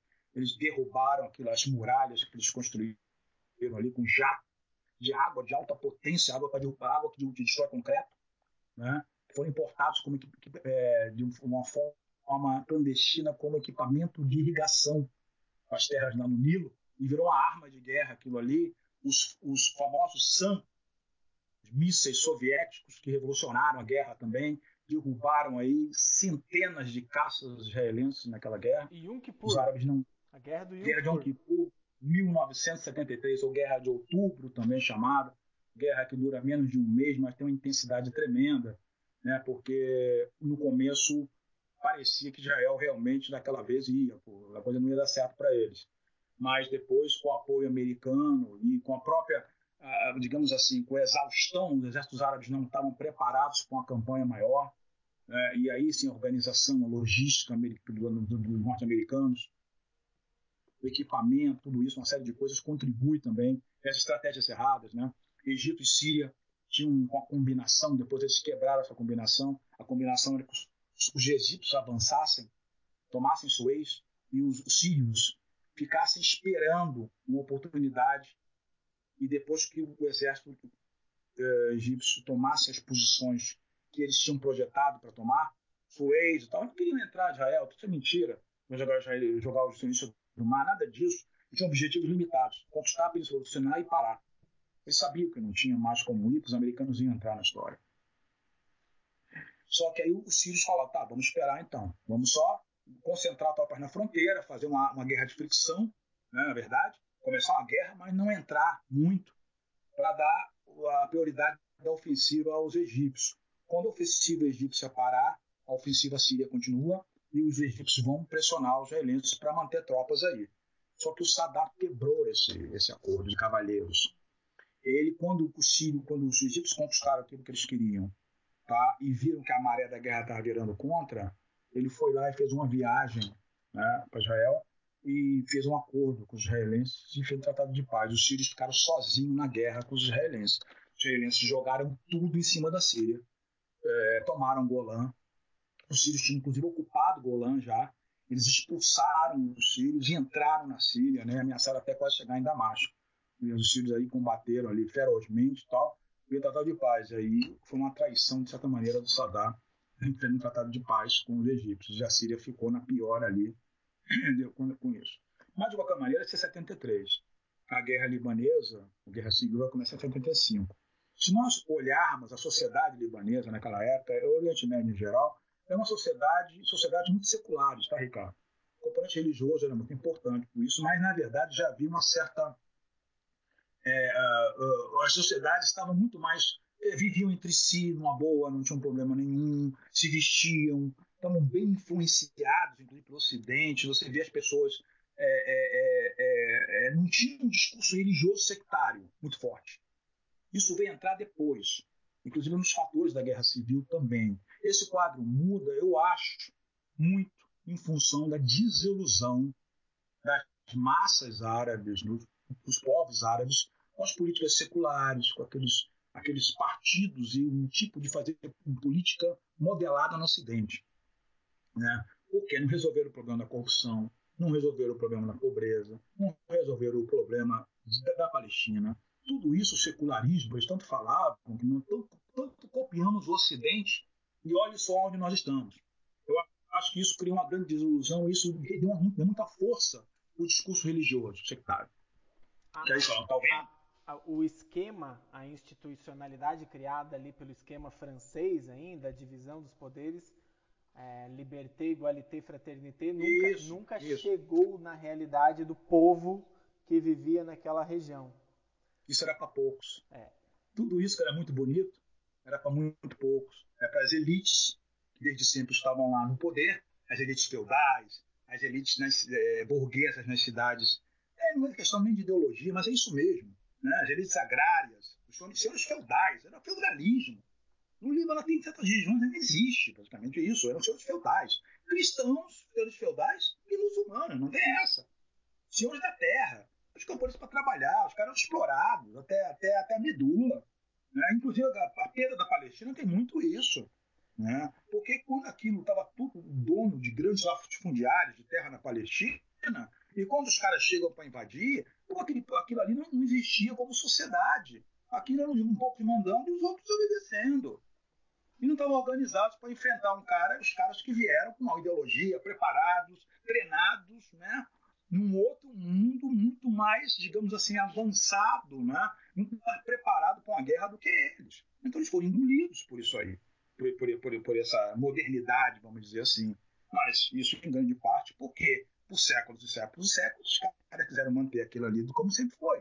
Em 1970, esse, essa tentativa de modernização, essa modernidade, secularismo, discursos ocidentais, como você falou, né, esse iluminismo, tudo isso, os caras começam a ver que isso aí, na verdade, não tinha mudado muita coisa. O Líbano era Paris, ou Beirute era Paris do, do Oriente Médio, mas para poucos. Não era para o povão, não era para o camponês que está lá no Vale do BK, no sul do Líbano, né? Os caras estão morando lá nos, nos, nos, barracos na periferia de Beirute, do eixo do rural, o pessoal indo para Beirute, era os, os, os magnatas, os banqueiros, uma classe média, lógico, que se desfruta dos cargos aí, dos sectários, né, de certas das seitas dentro do Estado libanês, a corrupção, tudo isso aí. Esse era o Líbano. E quando veio 75, isso começou a ruir, esse castelo de cartas. Eu falo, esse castelo de cartas multiconfessional começa a ruir o modelão francês de 43 ele não, não, não comporta mais isso aí. Não tem mais. A pressão começa. Os palestinos, milhares de palestinos no sul do Líbano, começam a atacar Israel. Os, eles vão lá, os sionistas bombardeiam o sul do Líbano, começam a atacar. E começam a atacar, a se, se, me permite, José, aí tem, tem uma conexão que me parece importante. Quando a gente é, é, discute, você apresenta ali, essas grandes elites, essas classes dominantes aí, vão se associando a empresas, grandes empresas, grandes corporações de todo mundo, francesas, alemãs, inglesas, americanas. Sem problema nenhum, são cosmopolitas, né? São cosmopolitas. O andar ah. de cima está bem resolvido. Mas o andar de baixo, é, acho que é muito bacana isso que você falou. O andar de baixo vai achar mecanismos de grupalização, de convivência nessa religiosidade. Então, me parece, e acho que você pode desenvolver um pouco isso, essas organizações religiosas, então, é, percebem o conflito com a ideologia de uma elite que não se realiza para elas. E ao quebrar essa ilusão do avanço, do desenvolvimento, do progresso, parece que se apegam a certas é, é crenças e isso é uma pólvora é, pronta para explodir. E aí nascem, não sei se tu, tu, tu pode abordar um pouco, certas organizações, né? Desde 48 já tem organizações políticas com certos vínculos religiosos que vão ser os, os, grandes sujeitos, né? As grandes é, organizações atores, é. políticas, é. atores que vão, que vão embarcar aí. É, é mais ou menos por aí? Exatamente. Porque essas seitas, elas vão se organizar politicamente. Se trata só de organização, os caras não vão lá rezar na mesquita sexta-feira, ou rezar na, na, na, igreja no domingo, só para se reunir, fazer ali uma caridade, né, fazer um mutirão, dizer que esse mundo aqui é uma passagem, e num outro mundo você vai ter recompensa. Não. É agora. Tiver acerto de contas é agora. Né? E esses de forma muito pragmática, esses grupos religiosos se organizam em partidos políticos. Certo? E aí, juntamente com os partidos políticos libaneses, os tradicionais, a gente vai falar um pouquinho deles ao longo da Guerra Civil, surgem os partidos sectários religiosos. Muçulmanos sunitas se organizam e são organizações que é só um passo para se tornar uma organização paramilitar também. Lembre-se, estamos falando de um Estado que tem um exército pequeno, libanês, multiconfessional, que no primeiro sinal de problema interno ele se desfaz. Então, meu amigo, cada um vai ter que ter seu, seu exército também. Aí que tá. Você não pode simplesmente confiar no exército libanês, porque ele se desfaz. Ele é um castelo de cartas, é um mosaico, né? e também um mosaico que obedecem essas, essa, essa hierarquia libanesa sectária. Quem são os comandantes? Que estão os maronitas, alguns drusos, né? E quem é? Soldado recruta, é muçulmano sunita, é muçulmano xiita. Isso é um soldado raso, é bucha de canhão. Então, até nisso, muçulmano xiita, naquela época, chegar general. Não é nenhum. Recruta e recruta para sempre. De repente, quando chega cabo, sargento, coisa que valha. Mas mais que isso, não. O corpo de oficiais todos segue essa lógica das divisões. As divisões sectárias libanesas, desses privilégios, elas se refletem em todos os aspectos da sociedade libanesa. Você percebe? Né? Então você começa a entender é, como se chegou ao ponto da guerra, um ponto de, de, de, de, de ebulição. Isso sem contar com os milhares de palestinos que chegam lá também. Tá? Imbuídos que na militância, imbuídos do movimento, eles estão é, incorporados nesse movimento pan-árabe, eles estão em uma série de coisas, muitos estão incorporados a, a organizações ideologicamente de esquerda, tá? É, seculares, mas de esquerda. Então vai ver uma, é, um, é uma espécie de imbricamento ideológico secular com seita. É uma coisa muito difícil para quem de fora entender, que aonde se sobrepõe uma seita e de repente uma ideologia, por exemplo, partido, um partido socialista druso, Tá, é um partido socialista duro, Kamal Jumblar, um cara que tinha ligações fortíssimas com a União Soviética, apoio do governo sírio, se dizia socialista, era um senhor feudal. Ele é um, se tornou um senhor da guerra, é um senhor feudal, Jumblar. Família, são milionários. Hoje está o filho dele lá, o Valide, porque o outro explodiram o pai dele. Né? A Síria tentou desentendimento com ele lá e explodiu, e foi para os ares, como tantos né, no Líbano. Né? Então, mas o cara é socialista. Aí você vai falar para um socialista aqui, mas o cara é socialista, o cara é socialista, progressista, partido social, socialista progressista, né? e o cara é um senhor de terras, o cara é um, é um, é um, é um lorde feudal do, do século XVI, mas um lorde moderno, modernoso, falava com a linguagem né, pan-árabe, tinha uma linguagem uh, uh, de defesa de direitos progressista, mas esse era o cara. Esse era o cara, como tantos outros também. Ele não é o único. Os outros também faziam isso no final, tudo acaba quando você vai ver a ponta da corda lá, vai ver que tem um, um senhor feudal, um cara desse lá no, lá no começo da coisa. Tá? Isso que é difícil. De qualquer maneira, em 75 a coisa não, não tem mais como controlar. Palestinos. Porque é o seguinte, Ricardo, como aconteceu na Jordânia, em outro lugar, como eu te falei, os palestinos são muitos, organizados, militantes, atacando Israel, Israel contra-atacando ao sul do Líbano, bombardeando né, os, alguns portos libaneses no sul do Líbano tudo isso. E, num certo momento, a sensação do lado libanês, o pessoal que defende a causa palestina não gosta muito que fale nisso, mas, de certa maneira, a sensação do libanês comum diz o seguinte: muitos, os libaneses, de modo geral, eram solidários à causa palestina. Ponto. Só que, num certo momento, muitos libaneses começam a sentir que os palestinos estão querendo criar, se já não criaram, um Estado dentro do Estado. Eles dominam aquelas regiões, eles são a lei naquela região, eles dominam os portos do sul do Líbano. Né? Eles controlam quem entra, quem sai.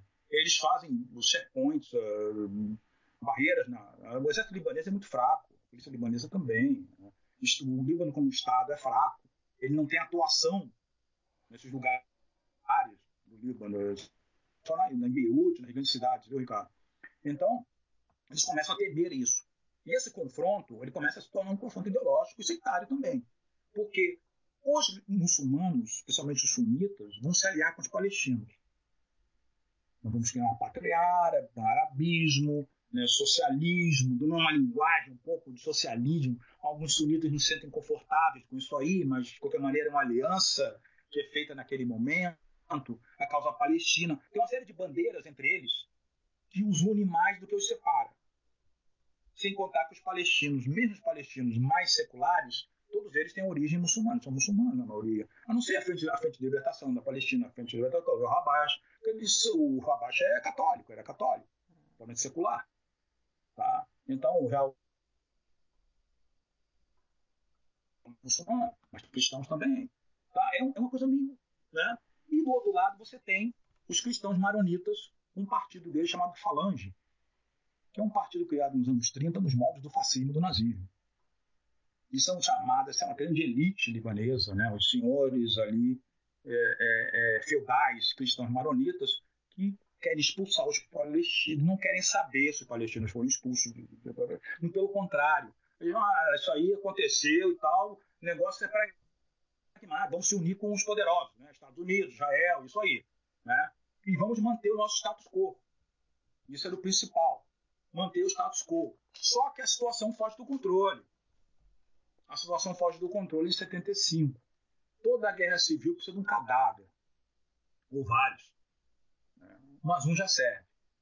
Então é isso. Em 75 acontece aquilo que estávamos esperando, quer dizer, uma, uma, um acontecimento que rompesse esse impasse aí, né? E acontece em 75. Porto, o porto de Sidon é uma disputa entre o governo libanês com os sindicatos locais de pescadores, né? E o governo libanês queria dar concessão do, do, do, da pesca na costa do Líbano por um conglomerado iugoslavo. E nessa confusão, é, muito disse e aparentemente a coisa podia ser boa para os pescadores, mas isso não importa o mérito da questão.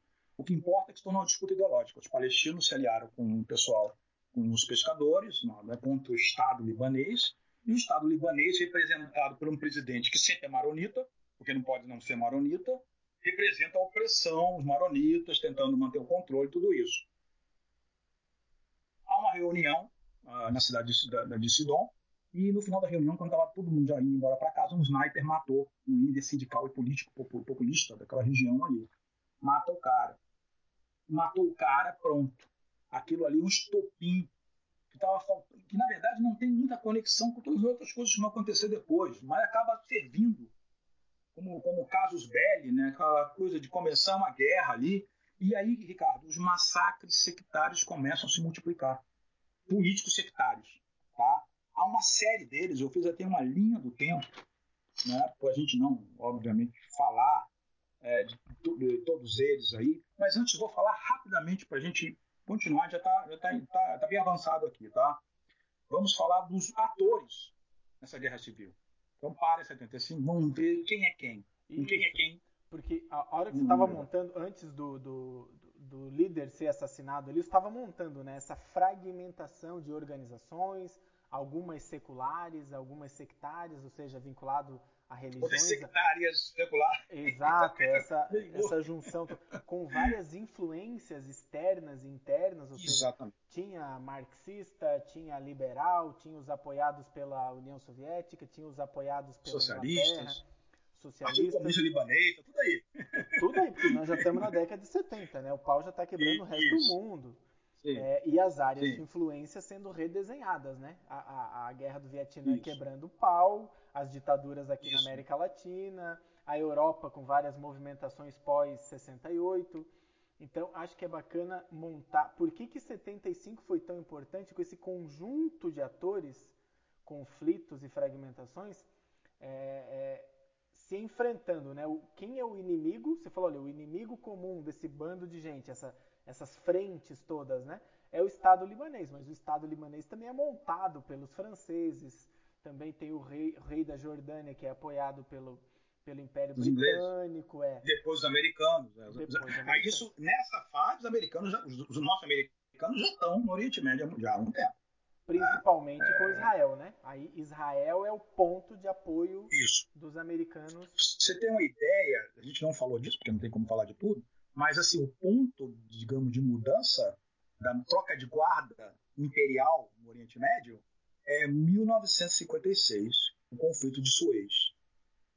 Guerra de Suez. Se aliou Inglaterra, França, Estados Unidos, Inglaterra, França e Israel contra o Egito, onde nasce pelo canal de Suez.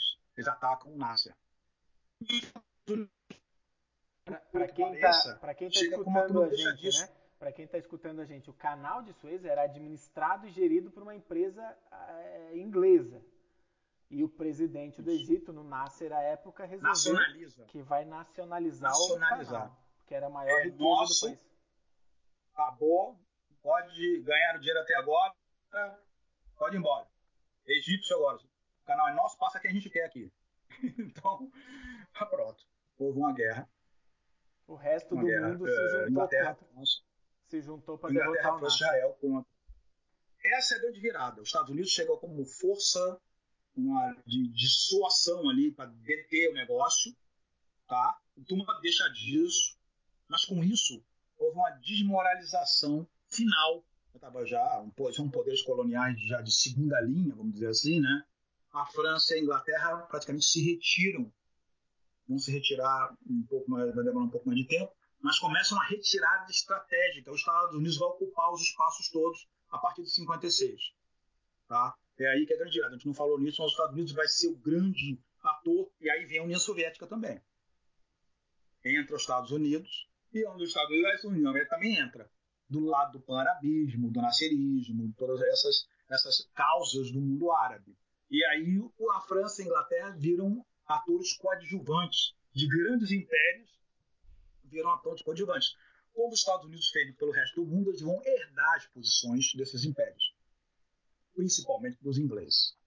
Vão, ser, vão sustentar a Jordânia, vão sustentar os países do Golfo, vão criar uma aliança com a Arábia Saudita que já existia, na verdade, desde os anos 30, quando né, viram o petróleo lá, tudo isso. E aí mudou.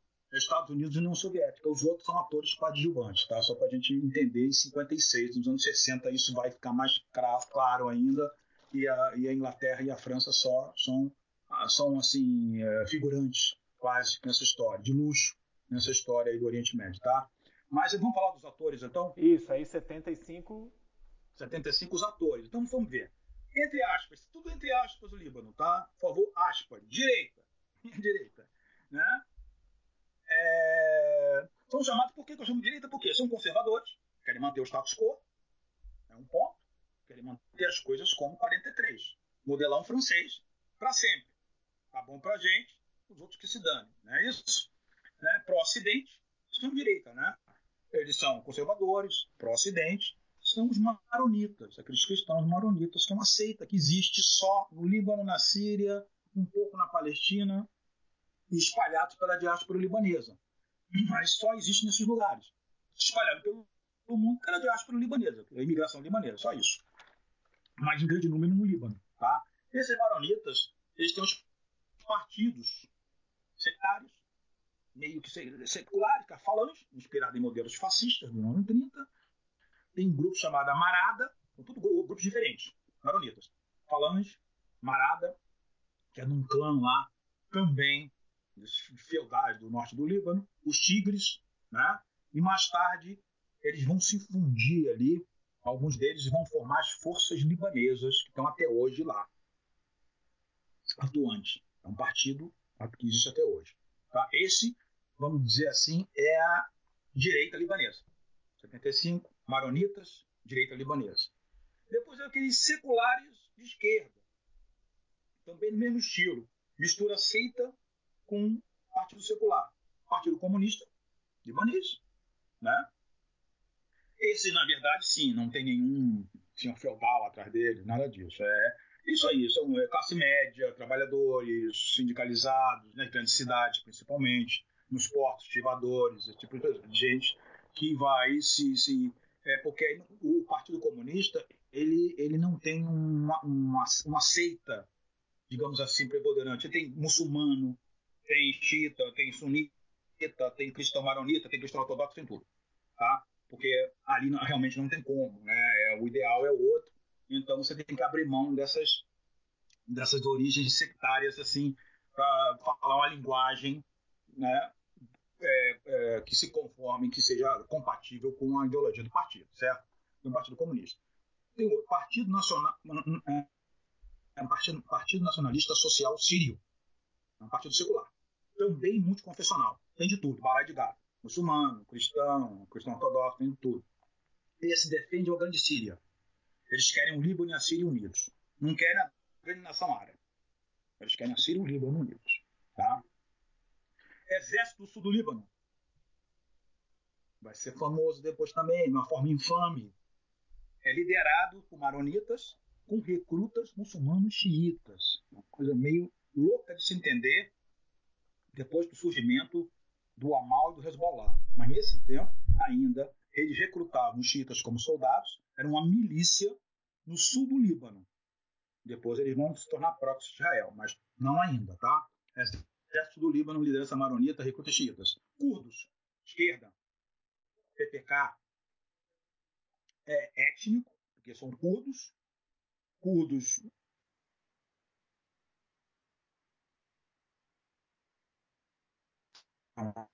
secular muito forte, porque o pessoal curdo é muito. Essa, essa esquerda atua bem secular. Tá? Os curdos de esquerda. São partidos minoritários nesse embrólio, mas fazem parte desse mosaico. Tá? Então, os armênios, que migraram para o Líbano há muito tempo, assim, né? migraram para o Líbano depois do, dos problemas que eles tiveram na Turquia, na Primeira Guerra Mundial, tornaram muçulmanos, eh, tornaram, tornaram libaneses, mas mantiveram a identidade armênia. Os armênios estão à esquerda e à direita.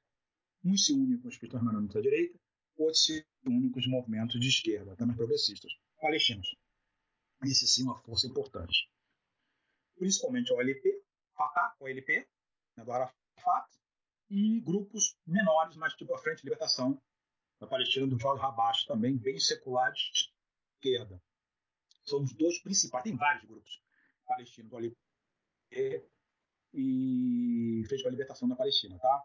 É, drusos, aí vem do Partido Social, do Partido Socialista Progressista, e o dono do partido é um senhor feudal druso, que é uma seita, como eu te falei, heterodoxa, particular, que habita principalmente a região central do Líbano, aquelas montanhas, habitam Golã também, né? E pan-arabistas com um discurso muito forte em oposição à direita maronita, tá? O Kamal Jumblar é o líder deles, vai ser assassinado pela Síria, e o Walid Jumblar, frente deles lá. Depois vem o Partido Socialista Progressista, que tinha o apoio da Síria e da União Soviética. Ah, perdão, esse é o partido do Jumblar, na verdade né, que tinha apoio da Síria e da União Soviética. Vamos agora para os xiitas, perdão, os xiitas muçulmanos. Esse é um caso muito interessante, Ricardo. Tem que fazer um parênteses.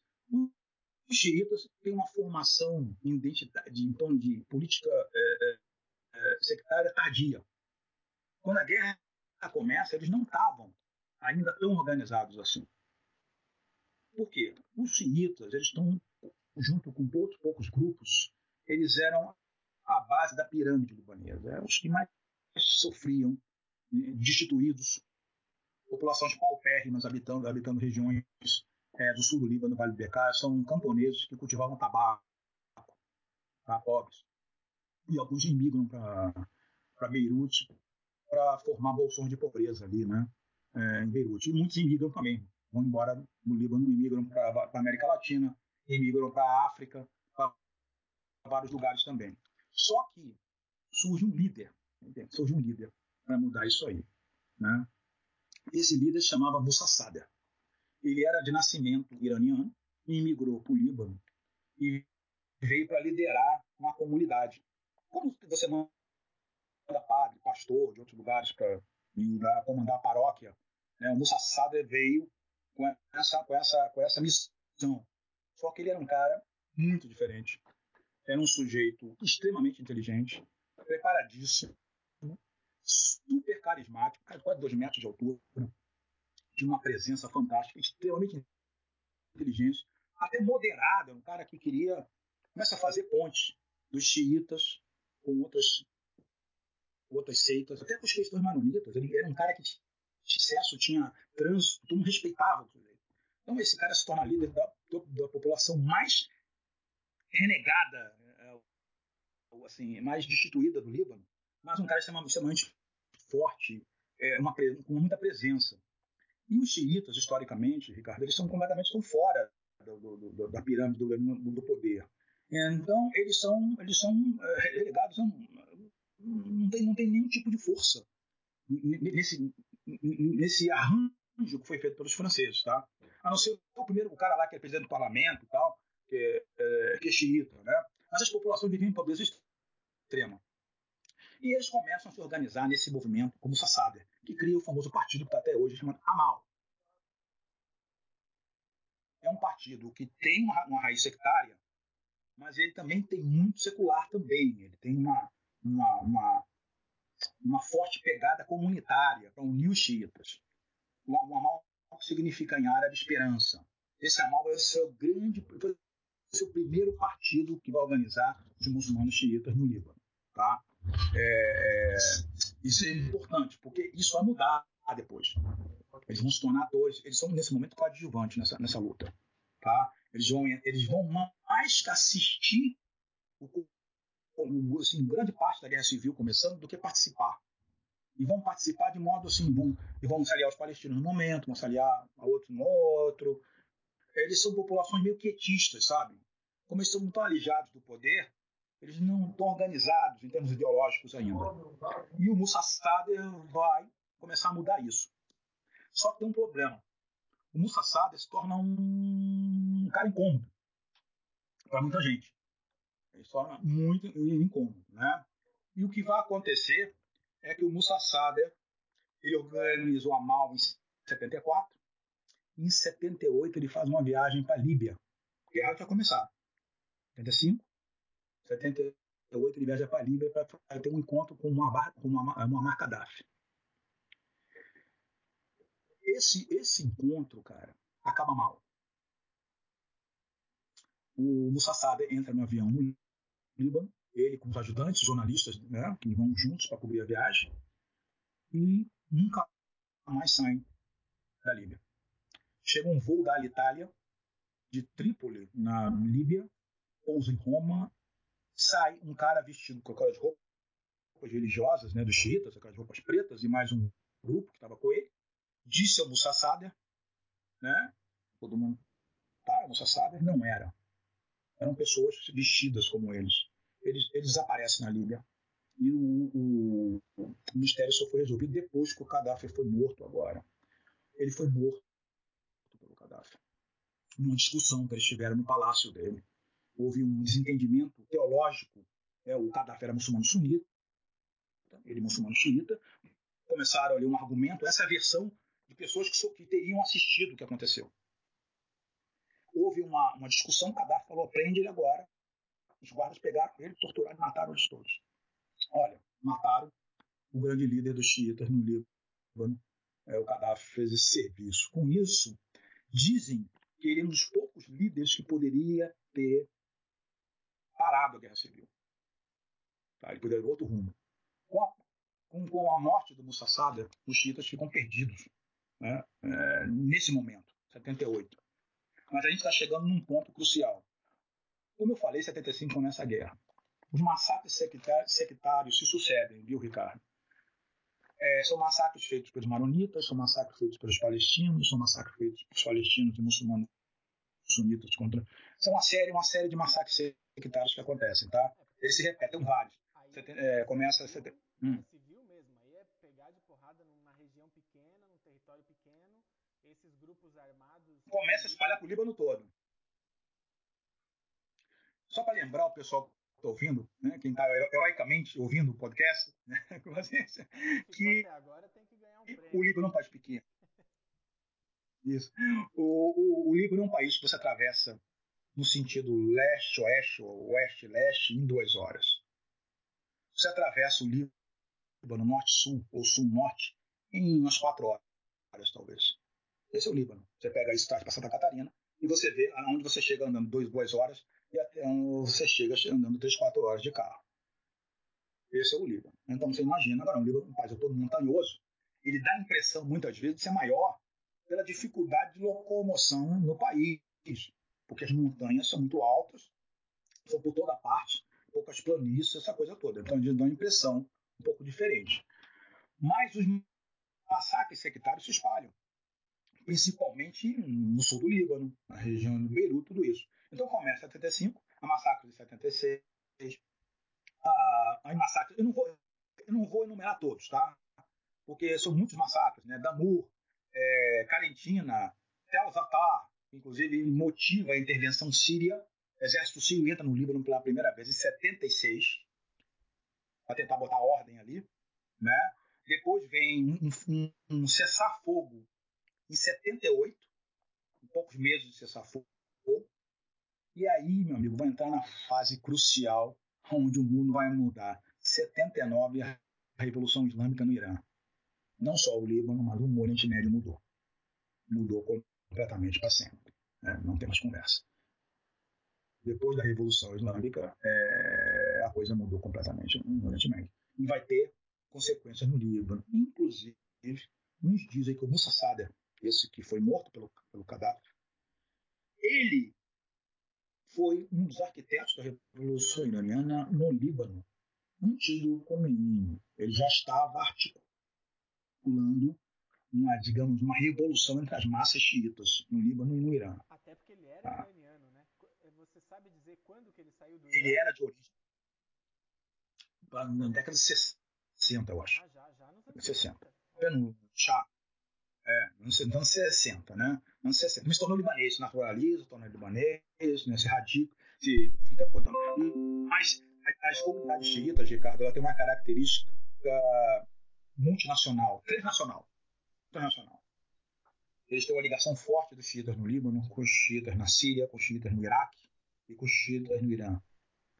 Mas, mas, isso só dá mais, forte, tá? mais tá? densidade para o argumento que ele poderia ser uma liderança que estava pensando e articulando esse, esse projeto de independência e de derrubada do chá para a mudança mais profunda? De uma forma muito irônica, que ninguém quase fala, é que a Revolução Iraniana, na verdade, de certa maneira, começa no Líbano.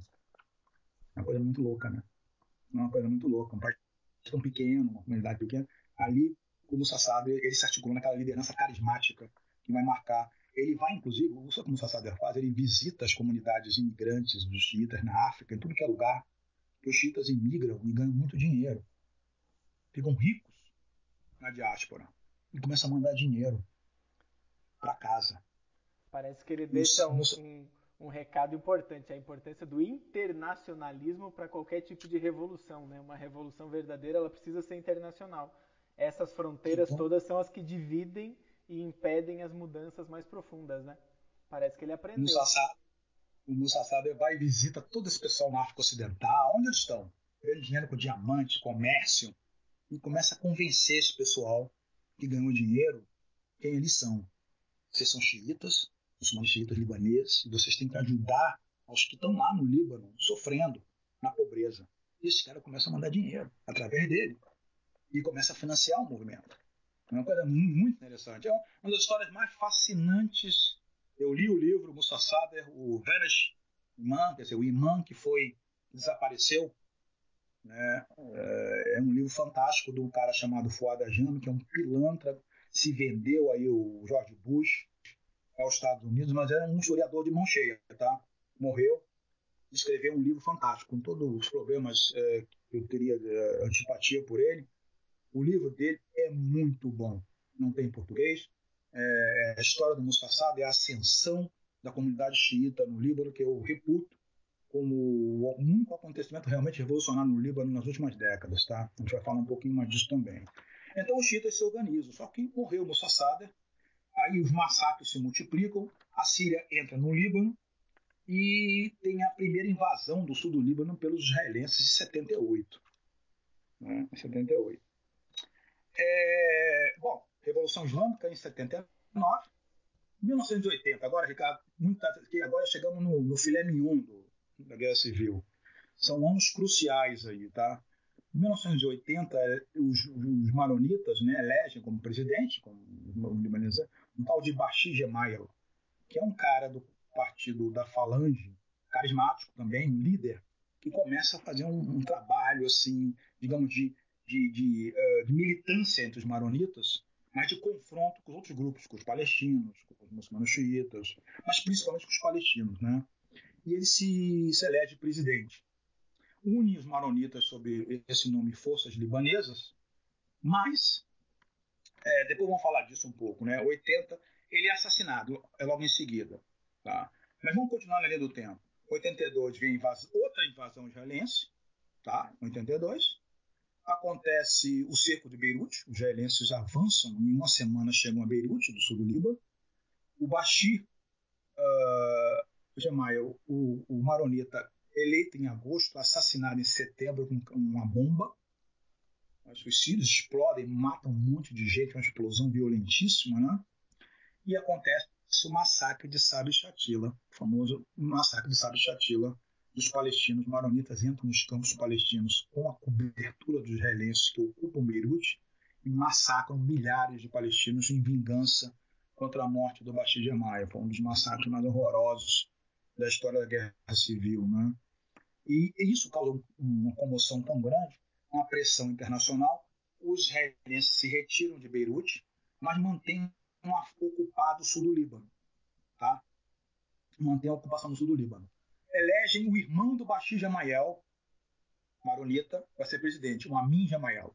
Mas esse com um discurso não tão radical como o irmão, o que explica a longevidade dele.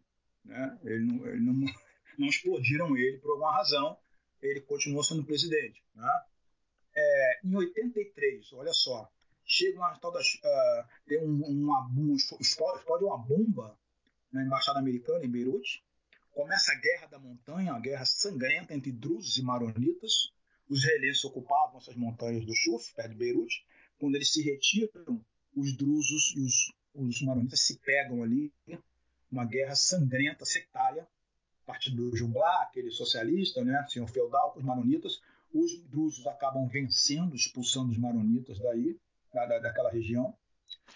E em 84, o exército libanês é expulso de uma parte, que restou do exército libanês é expulso de Beirute pelos drusos e os xiitas da Mal, já organizados, e, e a força multinacional americana, francesa, italiana se retira porque eles sofreram aquele ataque violento né, é, em 83 que mataram centenas de, de fuzileiros navais, mataram franceses, um carro bomba, um caminhão bomba que matou em 83 as forças, essas forças de fuzileiros e franceses que estavam em Beirute. Foi uma, foi uma carnificina, né? Um momento chamado Jihad Islâmico explodiu. Eles se, se retiraram do Líbano em 84 porque o que sobrou dessas forças multinacionais de paz foi uma, uma carnificina muito grande. Só, só para. Já, ah. já, que você respirou ali. hum. o, todas essas forças que estão atacando o Estado libanês não trabalham sob o mesmo comando.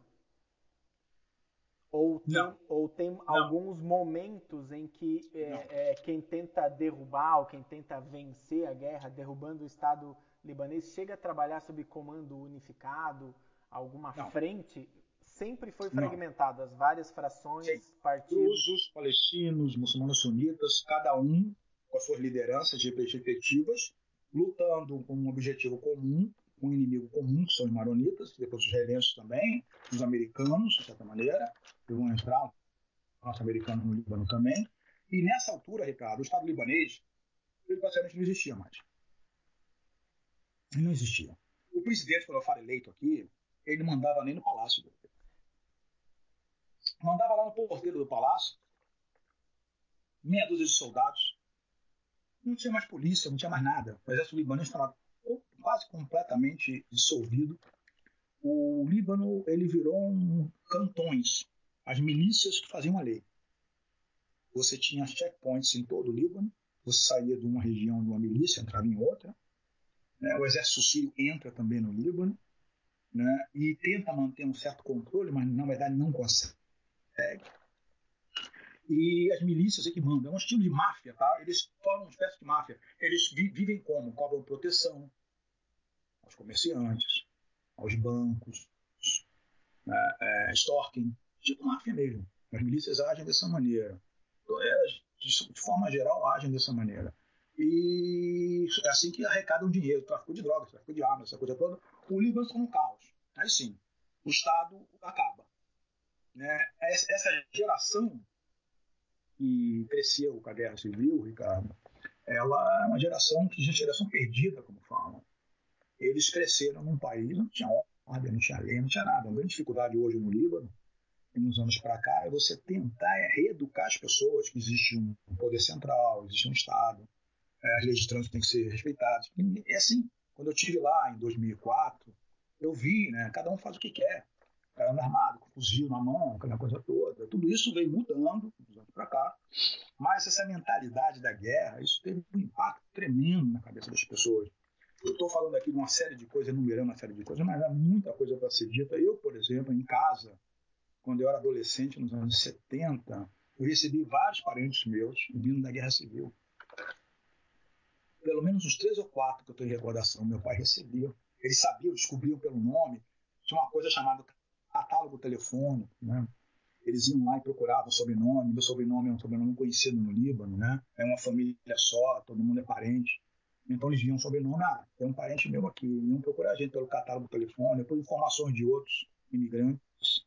Eu recebi vários em casa. E alguns chegaram em estado lastimável, completamente pirados, né? Neurótico, vamos dizer assim. Hoje tem essa é, síndrome pós-traumática, isso não existia na época, né? Então, mas chegavam, chegaram mulheres, chegaram homens da minha família que participaram diretamente do combate lá. Então isso se, se prolongou, em 75 até 1990. Esses massacres vão continuar acontecendo, essas, essas é, vinganças de um ataque ao outro, e o Estado libanês, como acabou, foi pulverizado. O, o, o Líbano é realmente dividido em facções, de fato. Né? E então, aí depois de 87 tem a morte do, do primeiro-ministro sunita, né, que foi assassinado também. 87 é o ano da primeira intifada na Palestina, histórica também, e tem repercussão no Líbano entre os palestinos. Né? Aí vem 88, 89. É, a importante aqui, é, os sírios estavam lá, começa a haver conflito entre o que sobrou do exército sírio e o sírio, e o, o, o exército libanês guerra entre o exército libanês e o exército sírio. Eles se confrontam em, vários, em várias, várias ocasiões, né? com vantagem para os sírios, é lógico, mais armados e mais numerosos. 89, finalmente, isso é um ponto importante, os acordos de Taif.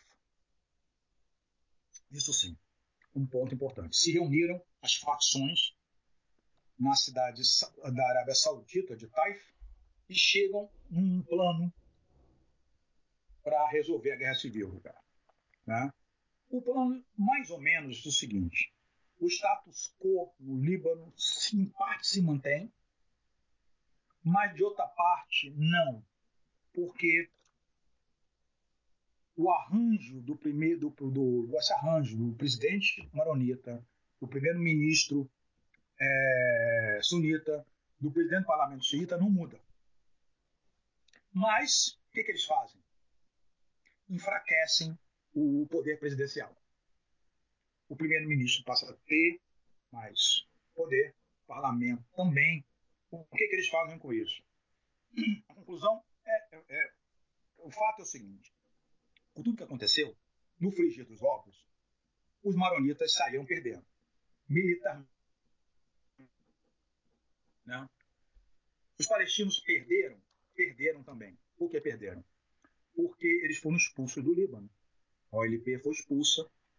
Né, isso também a gente não passou quando os israelenses invadiram o Líbano e cercaram Beirute. Uma das exigências que foi feita para um arranjo, né, eles entraram em Beirute depois de um cerco, foi que o Arafat fosse embora. Foi para Tunísia. E alguns, alguns palestinos se refugiaram no norte do Líbano.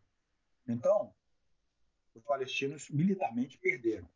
Os maronitas também perderam, porque perderam poder e viram que não podiam mais concentrar tanto poder nas mãos como antes.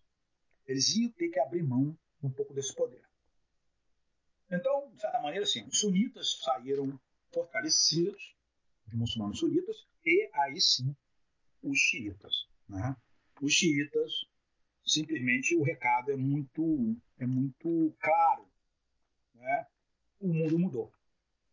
Não tem como voltar para 75. Não tem, muito menos para 58, muito menos para 43, né?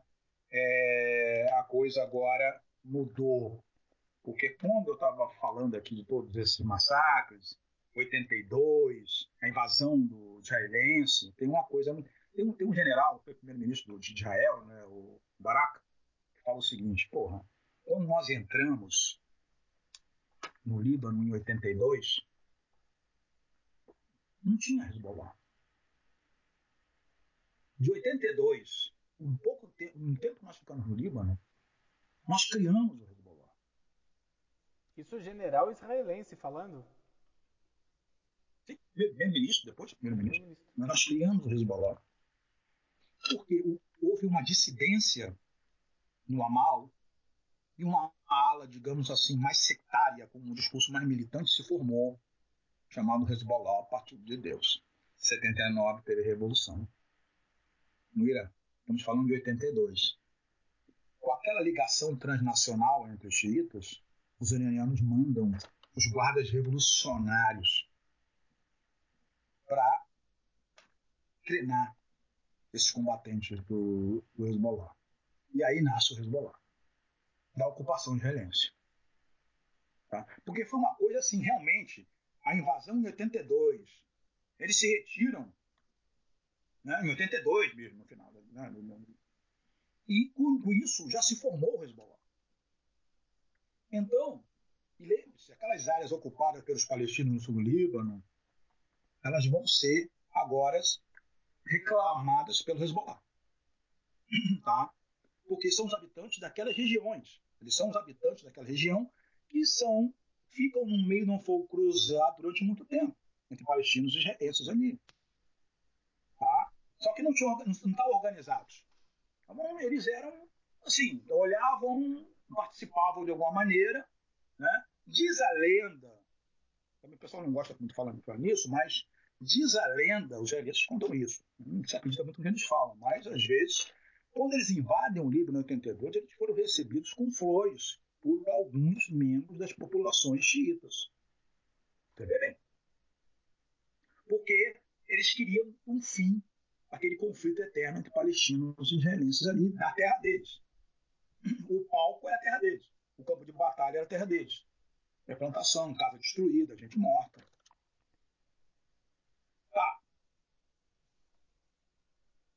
Foram recebidos com flores. E no final, foram expulsos da bala pelos mesmos xiitas. Isso não rir, foi expulsos da bala. Né? Aqueles que o mesmo, a mesma mão que entregou a flor segurou o AK-47 para mandar bala neles. Né? Eles se organizaram, receberam essa, esse treinamento, apoio logístico do Irã, verdade, e se organizaram. Então, de repente, o Hezbollah passa a ser uma força e os xiitas passam a ser uma força tremenda nos estrombos que sobrou do Líbano. Né? Palestinos expulsos, maronitas derrotados militarmente, os drusos confinados na terra deles, só querem saber da terra deles, o resto não interessava. Os muçulmanos sunitas numa posição mais confortável também, conquistaram mais poder. E os xiitas realmente se organizam alguma força um partido que tem uma atuação social intensa, tem um braço armado extremamente capaz, entram de cabeça no conflito com os israelenses. Os israelenses, provavelmente, se tivessem pensado nisso, nunca teriam invadido o Líbano em 82. Né? E abraçam a causa palestina também, por tabela. Aí você tem agora esses camponeses do BK, esses camponeses do sul do Líbano, esses moradores de comunidades paupérrimas no subúrbio de Beirute, todos eles organizados de uma forma entre dois partidos, mas com mais força com o Hezbollah, tá?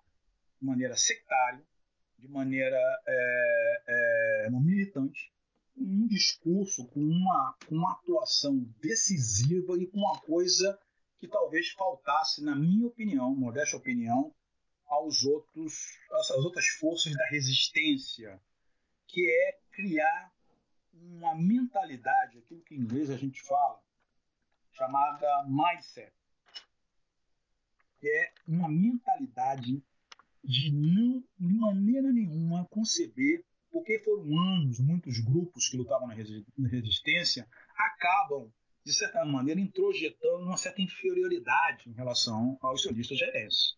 Né? A eficiência deles, né? armamento, treinamento, né? uma série de, de, de coisas que vão minando a autoconfiança desses grupos. Tá?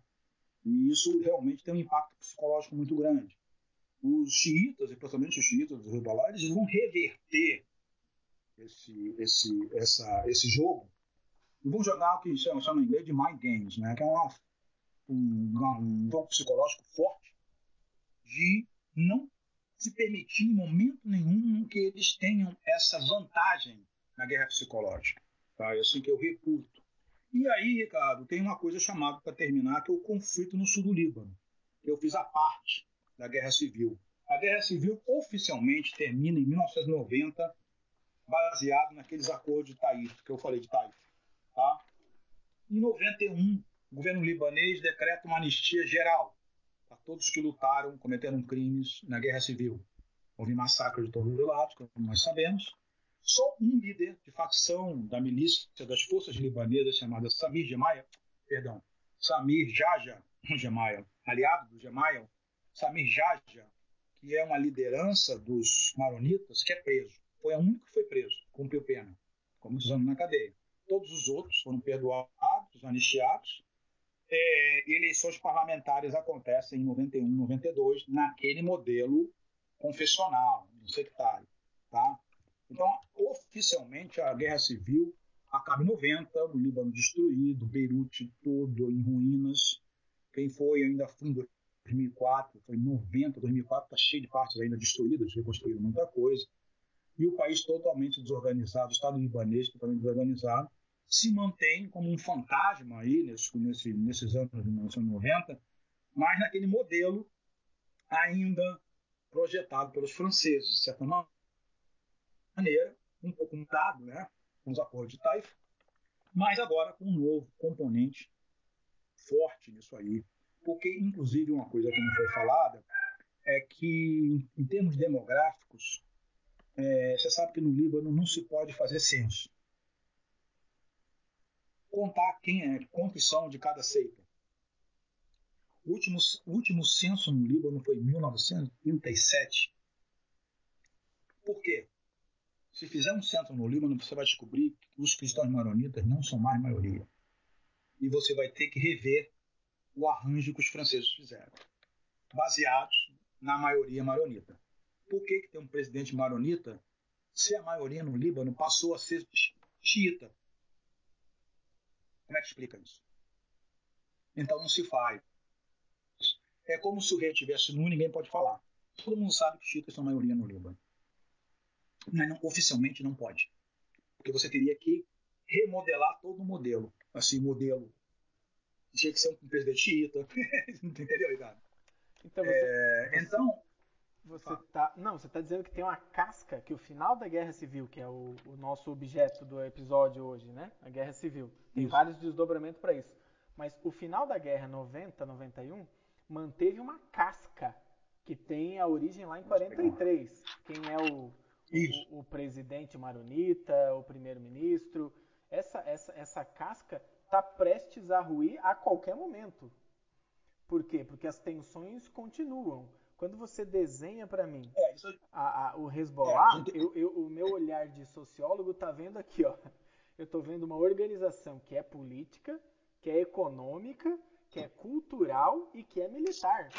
Eles buscam essa base comunitária lá do, do Massa Sader, e essa base comunitária é, é, uma liga poderosa, né? Porque juntou a galera que tem grana, parte econômica, que está espalhada por aí, mas ela também faz um, um, vínculo religioso por conta das crenças seculares, né? É de muito tempo. Agora, junta isso com uma técnica é, militar, com uma mentalidade, é, com uma organização internacional, né? Por conta das conexões planetárias que tem e uma guerra psicológica que eles aprenderam a travar contra o inimigo é, israelense, norte-americano, esse inimigo opressor, esse colonialista, é, eu começo a perceber de forma muito mais clara que aquilo lá é um barril de pólvora que pode explodir a qualquer momento.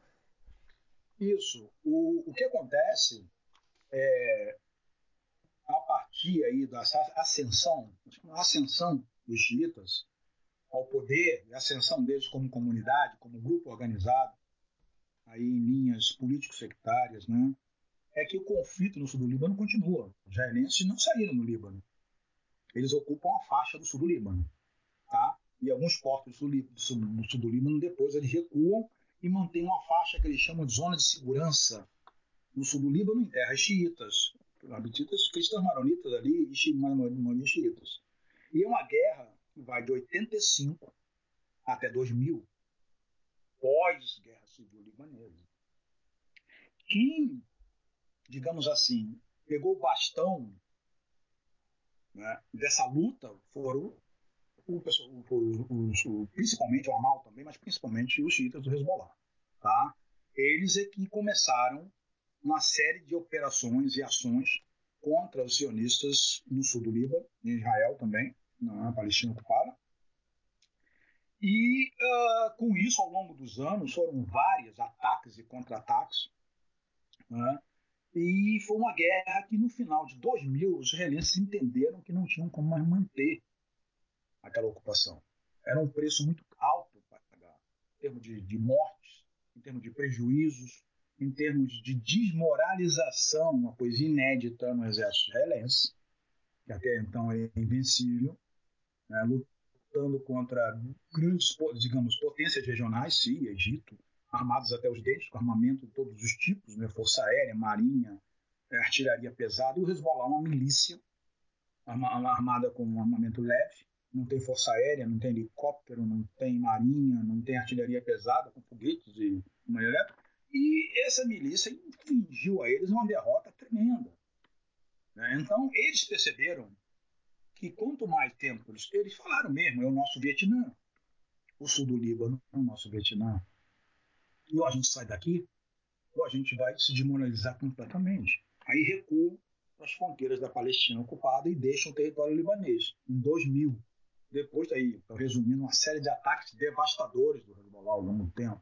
Israelenses também atacaram, mataram muitos, muitos aí, eh, guerreiros, uh, é, tropas do Hezbollah, né, militantes ao longo do tempo, mas o número, se a gente pegar aí os ataques que eram feitos pelo Hezbollah, o número de baixas que eles causavam, é uma coisa impressionante.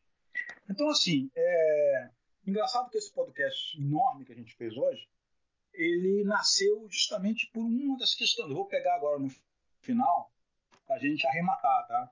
Ele nasceu justamente de uma de algo que eu não concordo, inclusive em alguns membros, assim, ou pessoas que dizem militar na resistência contra a, na resistência palestina, vamos dizer assim, e contra a ocupação, porque a resistência contra o que acontece na Palestina não é monopólio de ninguém. Inclusive é uma causa que é muito maior, inclusive, do que os palestinos em si. É lógico que os palestinos são os maiores interessados. Eu sempre digo que quando eu falo alguma coisa sobre a resistência ao sionismo e, e à resistência palestina, eu tenho muito cuidado, porque, na verdade, quem pode decidir o que fazer são os palestinos. Né? São eles é que são os grandes prejudicados nessa história, os grandes injustiçados. Cometeram erros, para mim, óbvios ao longo desse tempo todo, mas isso também não poderia deixar de ser, porque isso acontece. Disputas de poder, disputas internas, é, é, corrupção, uma série de coisas que afetaram a resistência, a resistência palestina, como afeta um, outros movimentos em, em qualquer lugar e época, tá? Então, mas a resistência não pertence aos palestinos. Hoje é uma causa no mundo inteiro. Pessoas no mundo inteiro abraçaram a causa palestina, certo? Eu acho que esse é ponto pacífico. Então, assim, uh, o que existe uma crítica às atuações do Hezbollah hoje como, uh, como partido, como força política no Líbano, né, é que, primeiro, é, ninguém pode negar e de 85 a 2000, e depois, tem a guerra de 2006, inclusive, né, a guerra terrível, 33 dias, né, trabalhando sobre essa guerra, os israelenses jogaram mais é, tiros de artilharia, projéteis de artilharia, em 33 dias de guerra com conflito no Hezbollah em 2006, mais do que em toda a guerra do Yom Kippur contra uh, o Egito e a Síria juntos. Isso numa região pequenininha, confinada ali no Líbano, em comparação com um confronto entre estados com todo o aparato de Forças Armadas em 73. Isso foi dito pelos próprios israelenses. Nós bombardeamos, jogamos mais, mais tiro de artilharia na, contra os Hezbollah no Líbano do que na guerra de, de, de Yom Kippur. Então, assim, muitos morreram, tá? o número de baixas do Hezbollah é grande, considerável, chega aí aos, milhares, né, Primeiro, um, um milhar e pouco né, de, de pessoas que perderam. Uh, agora infringiram bases e causaram uh, também um preço muito alto a pagar, eles se retiram. Né? Eles se retiram do Líbano. Então, e o Líbano se tornou uh, um lugar onde eles não mais entram e saem a hora que eles querem. Nós compararmos aqui a guerra de 2006 com o exército israelense e compararmos que 80, 72, o exército israelense saiu do sul, sul, sul do Líbano e chega em uma semana a Beirute, isso acabou. E não, e não isso é acabou, por né? causa né? do Estado libanês, né? E sim por conta, da, por conta da organização nenhum. do Hezbollah. De jeito nenhum, isso não pode negar. Não vou entrar nos outros, nos outros assuntos, nas outras questões do Líbano atual, porque seria o caso do outro podcast, mas nós falamos sobre a situação depois, depois da Guerra Civil e a situação atual de crise tremenda que o Líbano está agora. É uma crise que parece que dessa vez o, pulso do, o, o fundo do poço chegou. Então, então assim, façamos, façamos só, só para assim, complementar. É, é, tá marcado, a gente prometeu no outro que ia ter um desdobramento, vamos prometer nesse aqui também que vai ter mais Sim. um episódio de continuação vai haver. Agora, assim, só para deixar claro para o pessoal que vai escutar, eu espero que muitas pessoas escutem, eu falei aqui em grande parte do tempo como um acadêmico. Tá? Fui falando em termos gerais sobre né, o panorama desde a Primeira Guerra Mundial até agora. Agora, existe também é, a, minha, a minha, digamos assim, uma parte de mim que é alguém que milita, alguém que tem uma causa e alguém que tem um lado de tudo isso. Tá?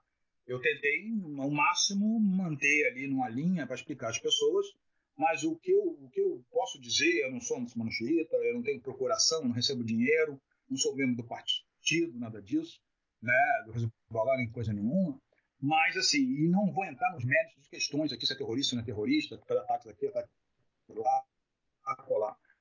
É, é o seguinte, se for por esse aspecto, né, atos de terrorismo são é, feitos, né? e agora como foi feito com o iraniano, mataram o cientista iraniano a sangue frio, fuzilaram ele em plena luz do dia, né? a sangue frio, os atos são cometidos, os estados são estados também são, que atuam como organizações terroristas, isso é claro, Unidos faz isso há muito tempo, é, no Ocidente faz isso há muito tempo, os israelenses fazem isso descaradamente, sem nenhum tipo de sanção, inclusive, é, é, é, seja lá qual for, contra eles. Então, essa discussão se é terrorista ou não, eu não vou entrar nesses detalhes. Agora, é, até porque para mim isso não, não, não, não, não é importante. No momento que um, um, movimento qualquer desse alcança os objetivos e consegue aquilo que quer, ninguém mais fala de terrorismo, até porque os sionistas tomaram a Palestina em grande parte organizados em movimentos terroristas que mataram, explodiram e, e, causaram sofrimento às pessoas durante décadas, né? São os movimentos que eles fizeram, movimentos terroristas mesmo, reconciliamento terroristas, estão aí, ninguém mais fala nisso. Então, é, é naquela aquela história, né? Estava até brincando hoje, né, Ricardo? Parece que nós vivemos no século XXI, com tudo que se fala, mas tudo é resolvido na bala. Né? Ou você resolve na bala, ou você vai ficar falando, você vai achar terrorista, isso tudo, isso tudo. Mas isso muda da noite para o dia. No momento que você conquista os objetivos, ninguém mais fala nada. Os irlandeses fizeram isso na Irlanda na década de 20. Né? É, agora, tem uma guerra agora, para falar um pouquinho de geopolítica, a guerra aqui da, da Armênia, com o Azerbaijão eram territórios que, pela ONU, inclusive, tinham sido reconhecidos como parte do Azerbaijão. É, é Nagorno, é, né? Nagorno-Karabakh, é um enclave né, do Azerbaijão que era ocupado pelos armênios. Não vou entrar em confusão de armênios e azeres né, do Azerbaijão, né? É, mas, de qualquer maneira, o Azerbaijão falou, olha, sabe uma coisa? desde os anos 90 se, se fala, a ONU vem, fala que isso aqui é do, do, Azerbaijão, os armênios tá, tá, tá, tá, não saem, então, eles se armaram, se prepararam, criaram as alianças dele, compraram armamento da Turquia, foram lá e ocuparam na marra, uma guerra, tomaram quase tudo aquilo que eles, por direito, pelas Nações Unidas, reconhecem como deles, e resolveu o problema. Assim, então não estamos vendo no século XXI e que o sujeito tem que o país se arma e resolve aquilo na, na bala, ou então você não tem, porque são sanções daqui, são o ONU dali, é o daqui dali, e não resolve o problema. Então, é, a questão palestina, é, eu acho que é um, é um, problema extremamente complexo, de longuíssimo prazo. Tá? E, e o Hezbollah, só para lembrar, vocês viram aí que ele surgiu nos anos 80, ele não é uma criação né, que você teve aí. Ele é produto de uma ocupação, ele é produto de uma injustiça, ele é produto de uma conscientização daqueles que eram mais massacrados e perseguidos e, e, e esquecidos dentro da sociedade e se se organizar e reclamar um pedaço daquilo ali, quer dizer, do, poder de tudo em volta. Então, ficar a gente se prendendo nesses detalhes, porque se você olhar de 80, de antes de 1980, nem existia. Então, tudo que nós estamos assistindo no Oriente Médio, Ricardo, é simplesmente o resultado de uma questão profundamente injusta e desumana, que enquanto não for resolvida, vai surgir movimentos, grupos, e as questões da violência, a espiral de violência e o círculo nunca vai se romper. Não adianta se tratar de paz com, com o Emirados, isso tudo, isso aí é fogo de palha, isso aí é, não, tem, não tem substância nenhuma. Isso não vai resolver o problema, porque a raiz do problema está lá, na injustiça que foi feita, que não vai ser reparada nunca, porque não tem como você voltar e, e, e a um status quo que dê 100% daquilo que foi tomado, mas você vai pelo menos ter que ter um compromisso ali de alguma coisa para essa, essas pessoas que foram perdendo tudo que tinham, perderam a sua terra, né? Então acho que é por aí.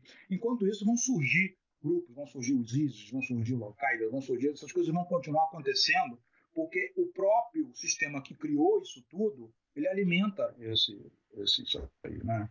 Alimenta, então é isso. ganha dinheiro, lucra com isso, é, é, cria fantoches, fantoches em vários exatamente. lugares para poder. Exatamente. exatamente. É tão louco isso, Ricardo. Pense bem se não houvesse tudo isso lá. Como que Hollywood ia fazer, né? A quantidade de filmes que é feita, agora a Netflix, tudo isso. Os caras ganham, já tem indústria cultural, é, lucra com isso. Né? Você vê que coisa louca, né? Não é só o cara, os fabricantes de armas, isso aí é claro, né? Esses ganham fortunas, tudo isso que acontece, os lobistas ganham dinheiro, tudo isso. Mas até a indústria cultural, ela se alimenta, em grande parte, de toda, de fazer uma espécie de paródia, essa é a verdade, uma versão ridícula, né? E, de, de toda essa, de toda a situação que eles mesmos criaram, né? Então, assim, é isso. A guerra civil no Líbano é, ele é uma caixa de ressonância, né? de problemas regionais, internos e globais. Né? Então, ele, é, e o Líbano agora está numa situação terrível, que eu acho que a gente podia falar em outra ocasião, que justamente também é o produto, o resultado de uma guerra que acabou, mas não acabou, né? Uma guerra civil, né? Então, José, essa, essa é a parte que ficará para, próximo, para o próximo Sim, episódio nosso, que é da guerra civil à atualidade. Porque Isso. acho que. Até um período menor, acho que vai ser mais rápido, porque é um período bem menor. Mas aí nós temos as bases, tanto conceituais como históricas, para poder avaliar melhor, né? O que, que significa Isso. esses diferentes atores, as origens desse conflito, é, a importância da região na atualidade, o porquê de, de continuar sendo temática constante de todos os grandes comentaristas, de todos os grandes acordos mundiais, debater o Oriente Médio. Então já está marcado aqui. Te passo para as palavras finais, alguma indicação que a gente sempre coloca também no podcast, um, um, uma literatura, eu digo livro, né, uma bibliografia sobre isso, algum filme, é, que nós colocamos no, no, na descrição depois. Né? Então, essa história do Massa Sader, a gente já vai colocar aqui, vai buscar. Musa mesmo que seja. Musa Sader. Musa Sader, Musa Sader. Mesmo que seja em outra Isso. língua, quem tiver paciência ou botar no. É uma história fascinante. Tá. É. Algum filme, alguma série, algum documentário? Tem vários. Posso te passar os filmes depois? Pode. Tem pode, vários pode. filmes sobre, sobre a Guerra Civil. Eu, olha, muitos filmes e, filmes muito bons. Okay. Eu vou passar aqueles que mais, lógico, me interessam. Os realistas também fizeram filmes sobre aí, sobre a Guerra Civil, que eu não, não me interessa muito em ver, mas uh, quem quiser ver, eu posso passar também os títulos e filmes feitos por libaneses e outros muito bons sobre a Guerra Civil. Livros em português, como sempre, eu não tenho muito conhecimento, tá? Eu não conheço bem tudo que eu li. Na verdade, olha só, como eu vivi a Guerra Civil a minha, na minha vida, né, da adolescência à idade adulta, eu passei lendo, eu li notícias direto. Eu não li livros sobre a Guerra Civil, né? Não deu tempo, porque já é do, da, minha, da minha história contemporânea, né? Então, não, eu li artigos, é claro, artigos aí de revistas especializadas, é, a parte militar também me interessou. Como eu falei, minha família esteve diretamente envolvida na guerra. Não do lado que eu queria, mas infelizmente é assim que as coisas são. Né? Mas eles lutaram e muita gente morreu. Teve, teve episódios aí, digamos assim, de parentes meus, mesmo sobrenome, da minha família, que morreram lutando. assim Tiveram até pessoas de destaque, lutaram mesmo, realmente, morreram como heróis, vamos dizer assim. Né, é, nessa, nessa luta em várias batalhas ali, Guerra das Montanhas, principalmente no Vale do Becá, é, que lutaram, mas infelizmente, apesar dos nossos familiares, são, eles, nós estamos em lados diferentes em, termos políticos, né? É, e, mas, portanto, quando eu estive lá em 2004, eu, uma das coisas que eu evitei falar, porque eu fui lá na, na, na região da minha família, e vi, inclusive, as cicatrizes, né, para terminar, as cicatrizes da Guerra Civil estão lá, né?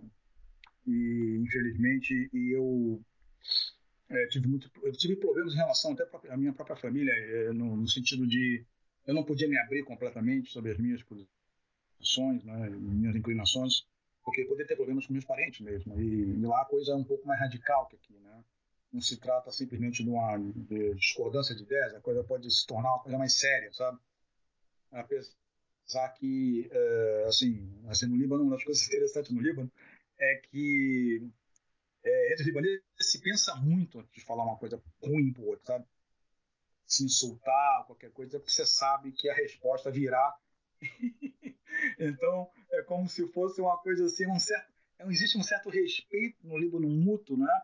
Até ele se romper, é preciso acontecer muita coisa. Eu vi algumas cenas assim de briga de briga de trânsito, não, de batida, Ricardo. Assim, uma coisa interessante para te terminar. Os caras batem assim um no outro e, e saem rindo e se abraçando pelo seguinte, não é igual aqui que sai dando tapa, não sei o quê, pelo seguinte, se um pega um, se um resolve brigar, né, abre a porta-mala, pega um Kalashnikov e o outro pega um RPG ali, entendeu? Uma granada, então não vai acabar bem. É, é um tipo de respeito construído com décadas de sangue, né? Então. então, assim, os caras saíram, os caras destruíram os dois carros aqui, os caras falam, ah, tá tudo bem, tal, não sei o quê, não sei o quê. Isso no Brasil já acabar em tapa, né? Mas um tapa lá, o cara pensa muito antes de dar um tapa, né? Então, assim, é, é, essas cicatrizes estão lá. Eu, eu, então, eu, eu, eu não li livros sobre os livros.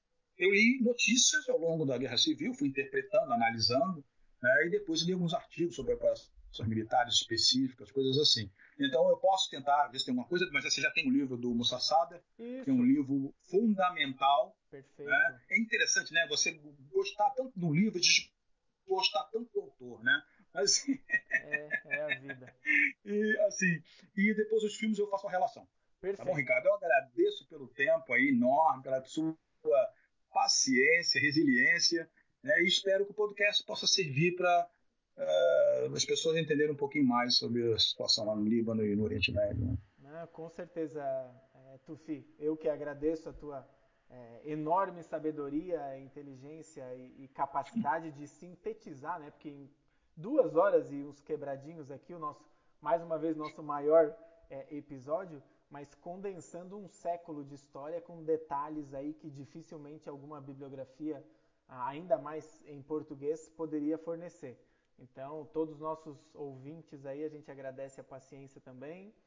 É, e se mantenham conectados aí ao, ao SócioCast, que nós, nos próximos meses teremos mais episódios em relação ao Oriente Médio, chegando mais próximo é, do período atual. Grande abraço, Tufi. Abraço aos um abraço, nossos... Ricardo. Abraço, aos um abraço nossos... a você e a todos. Ok. E aos nossos ouvintes aí. Até o próximo episódio do SócioCast. Grande abraço.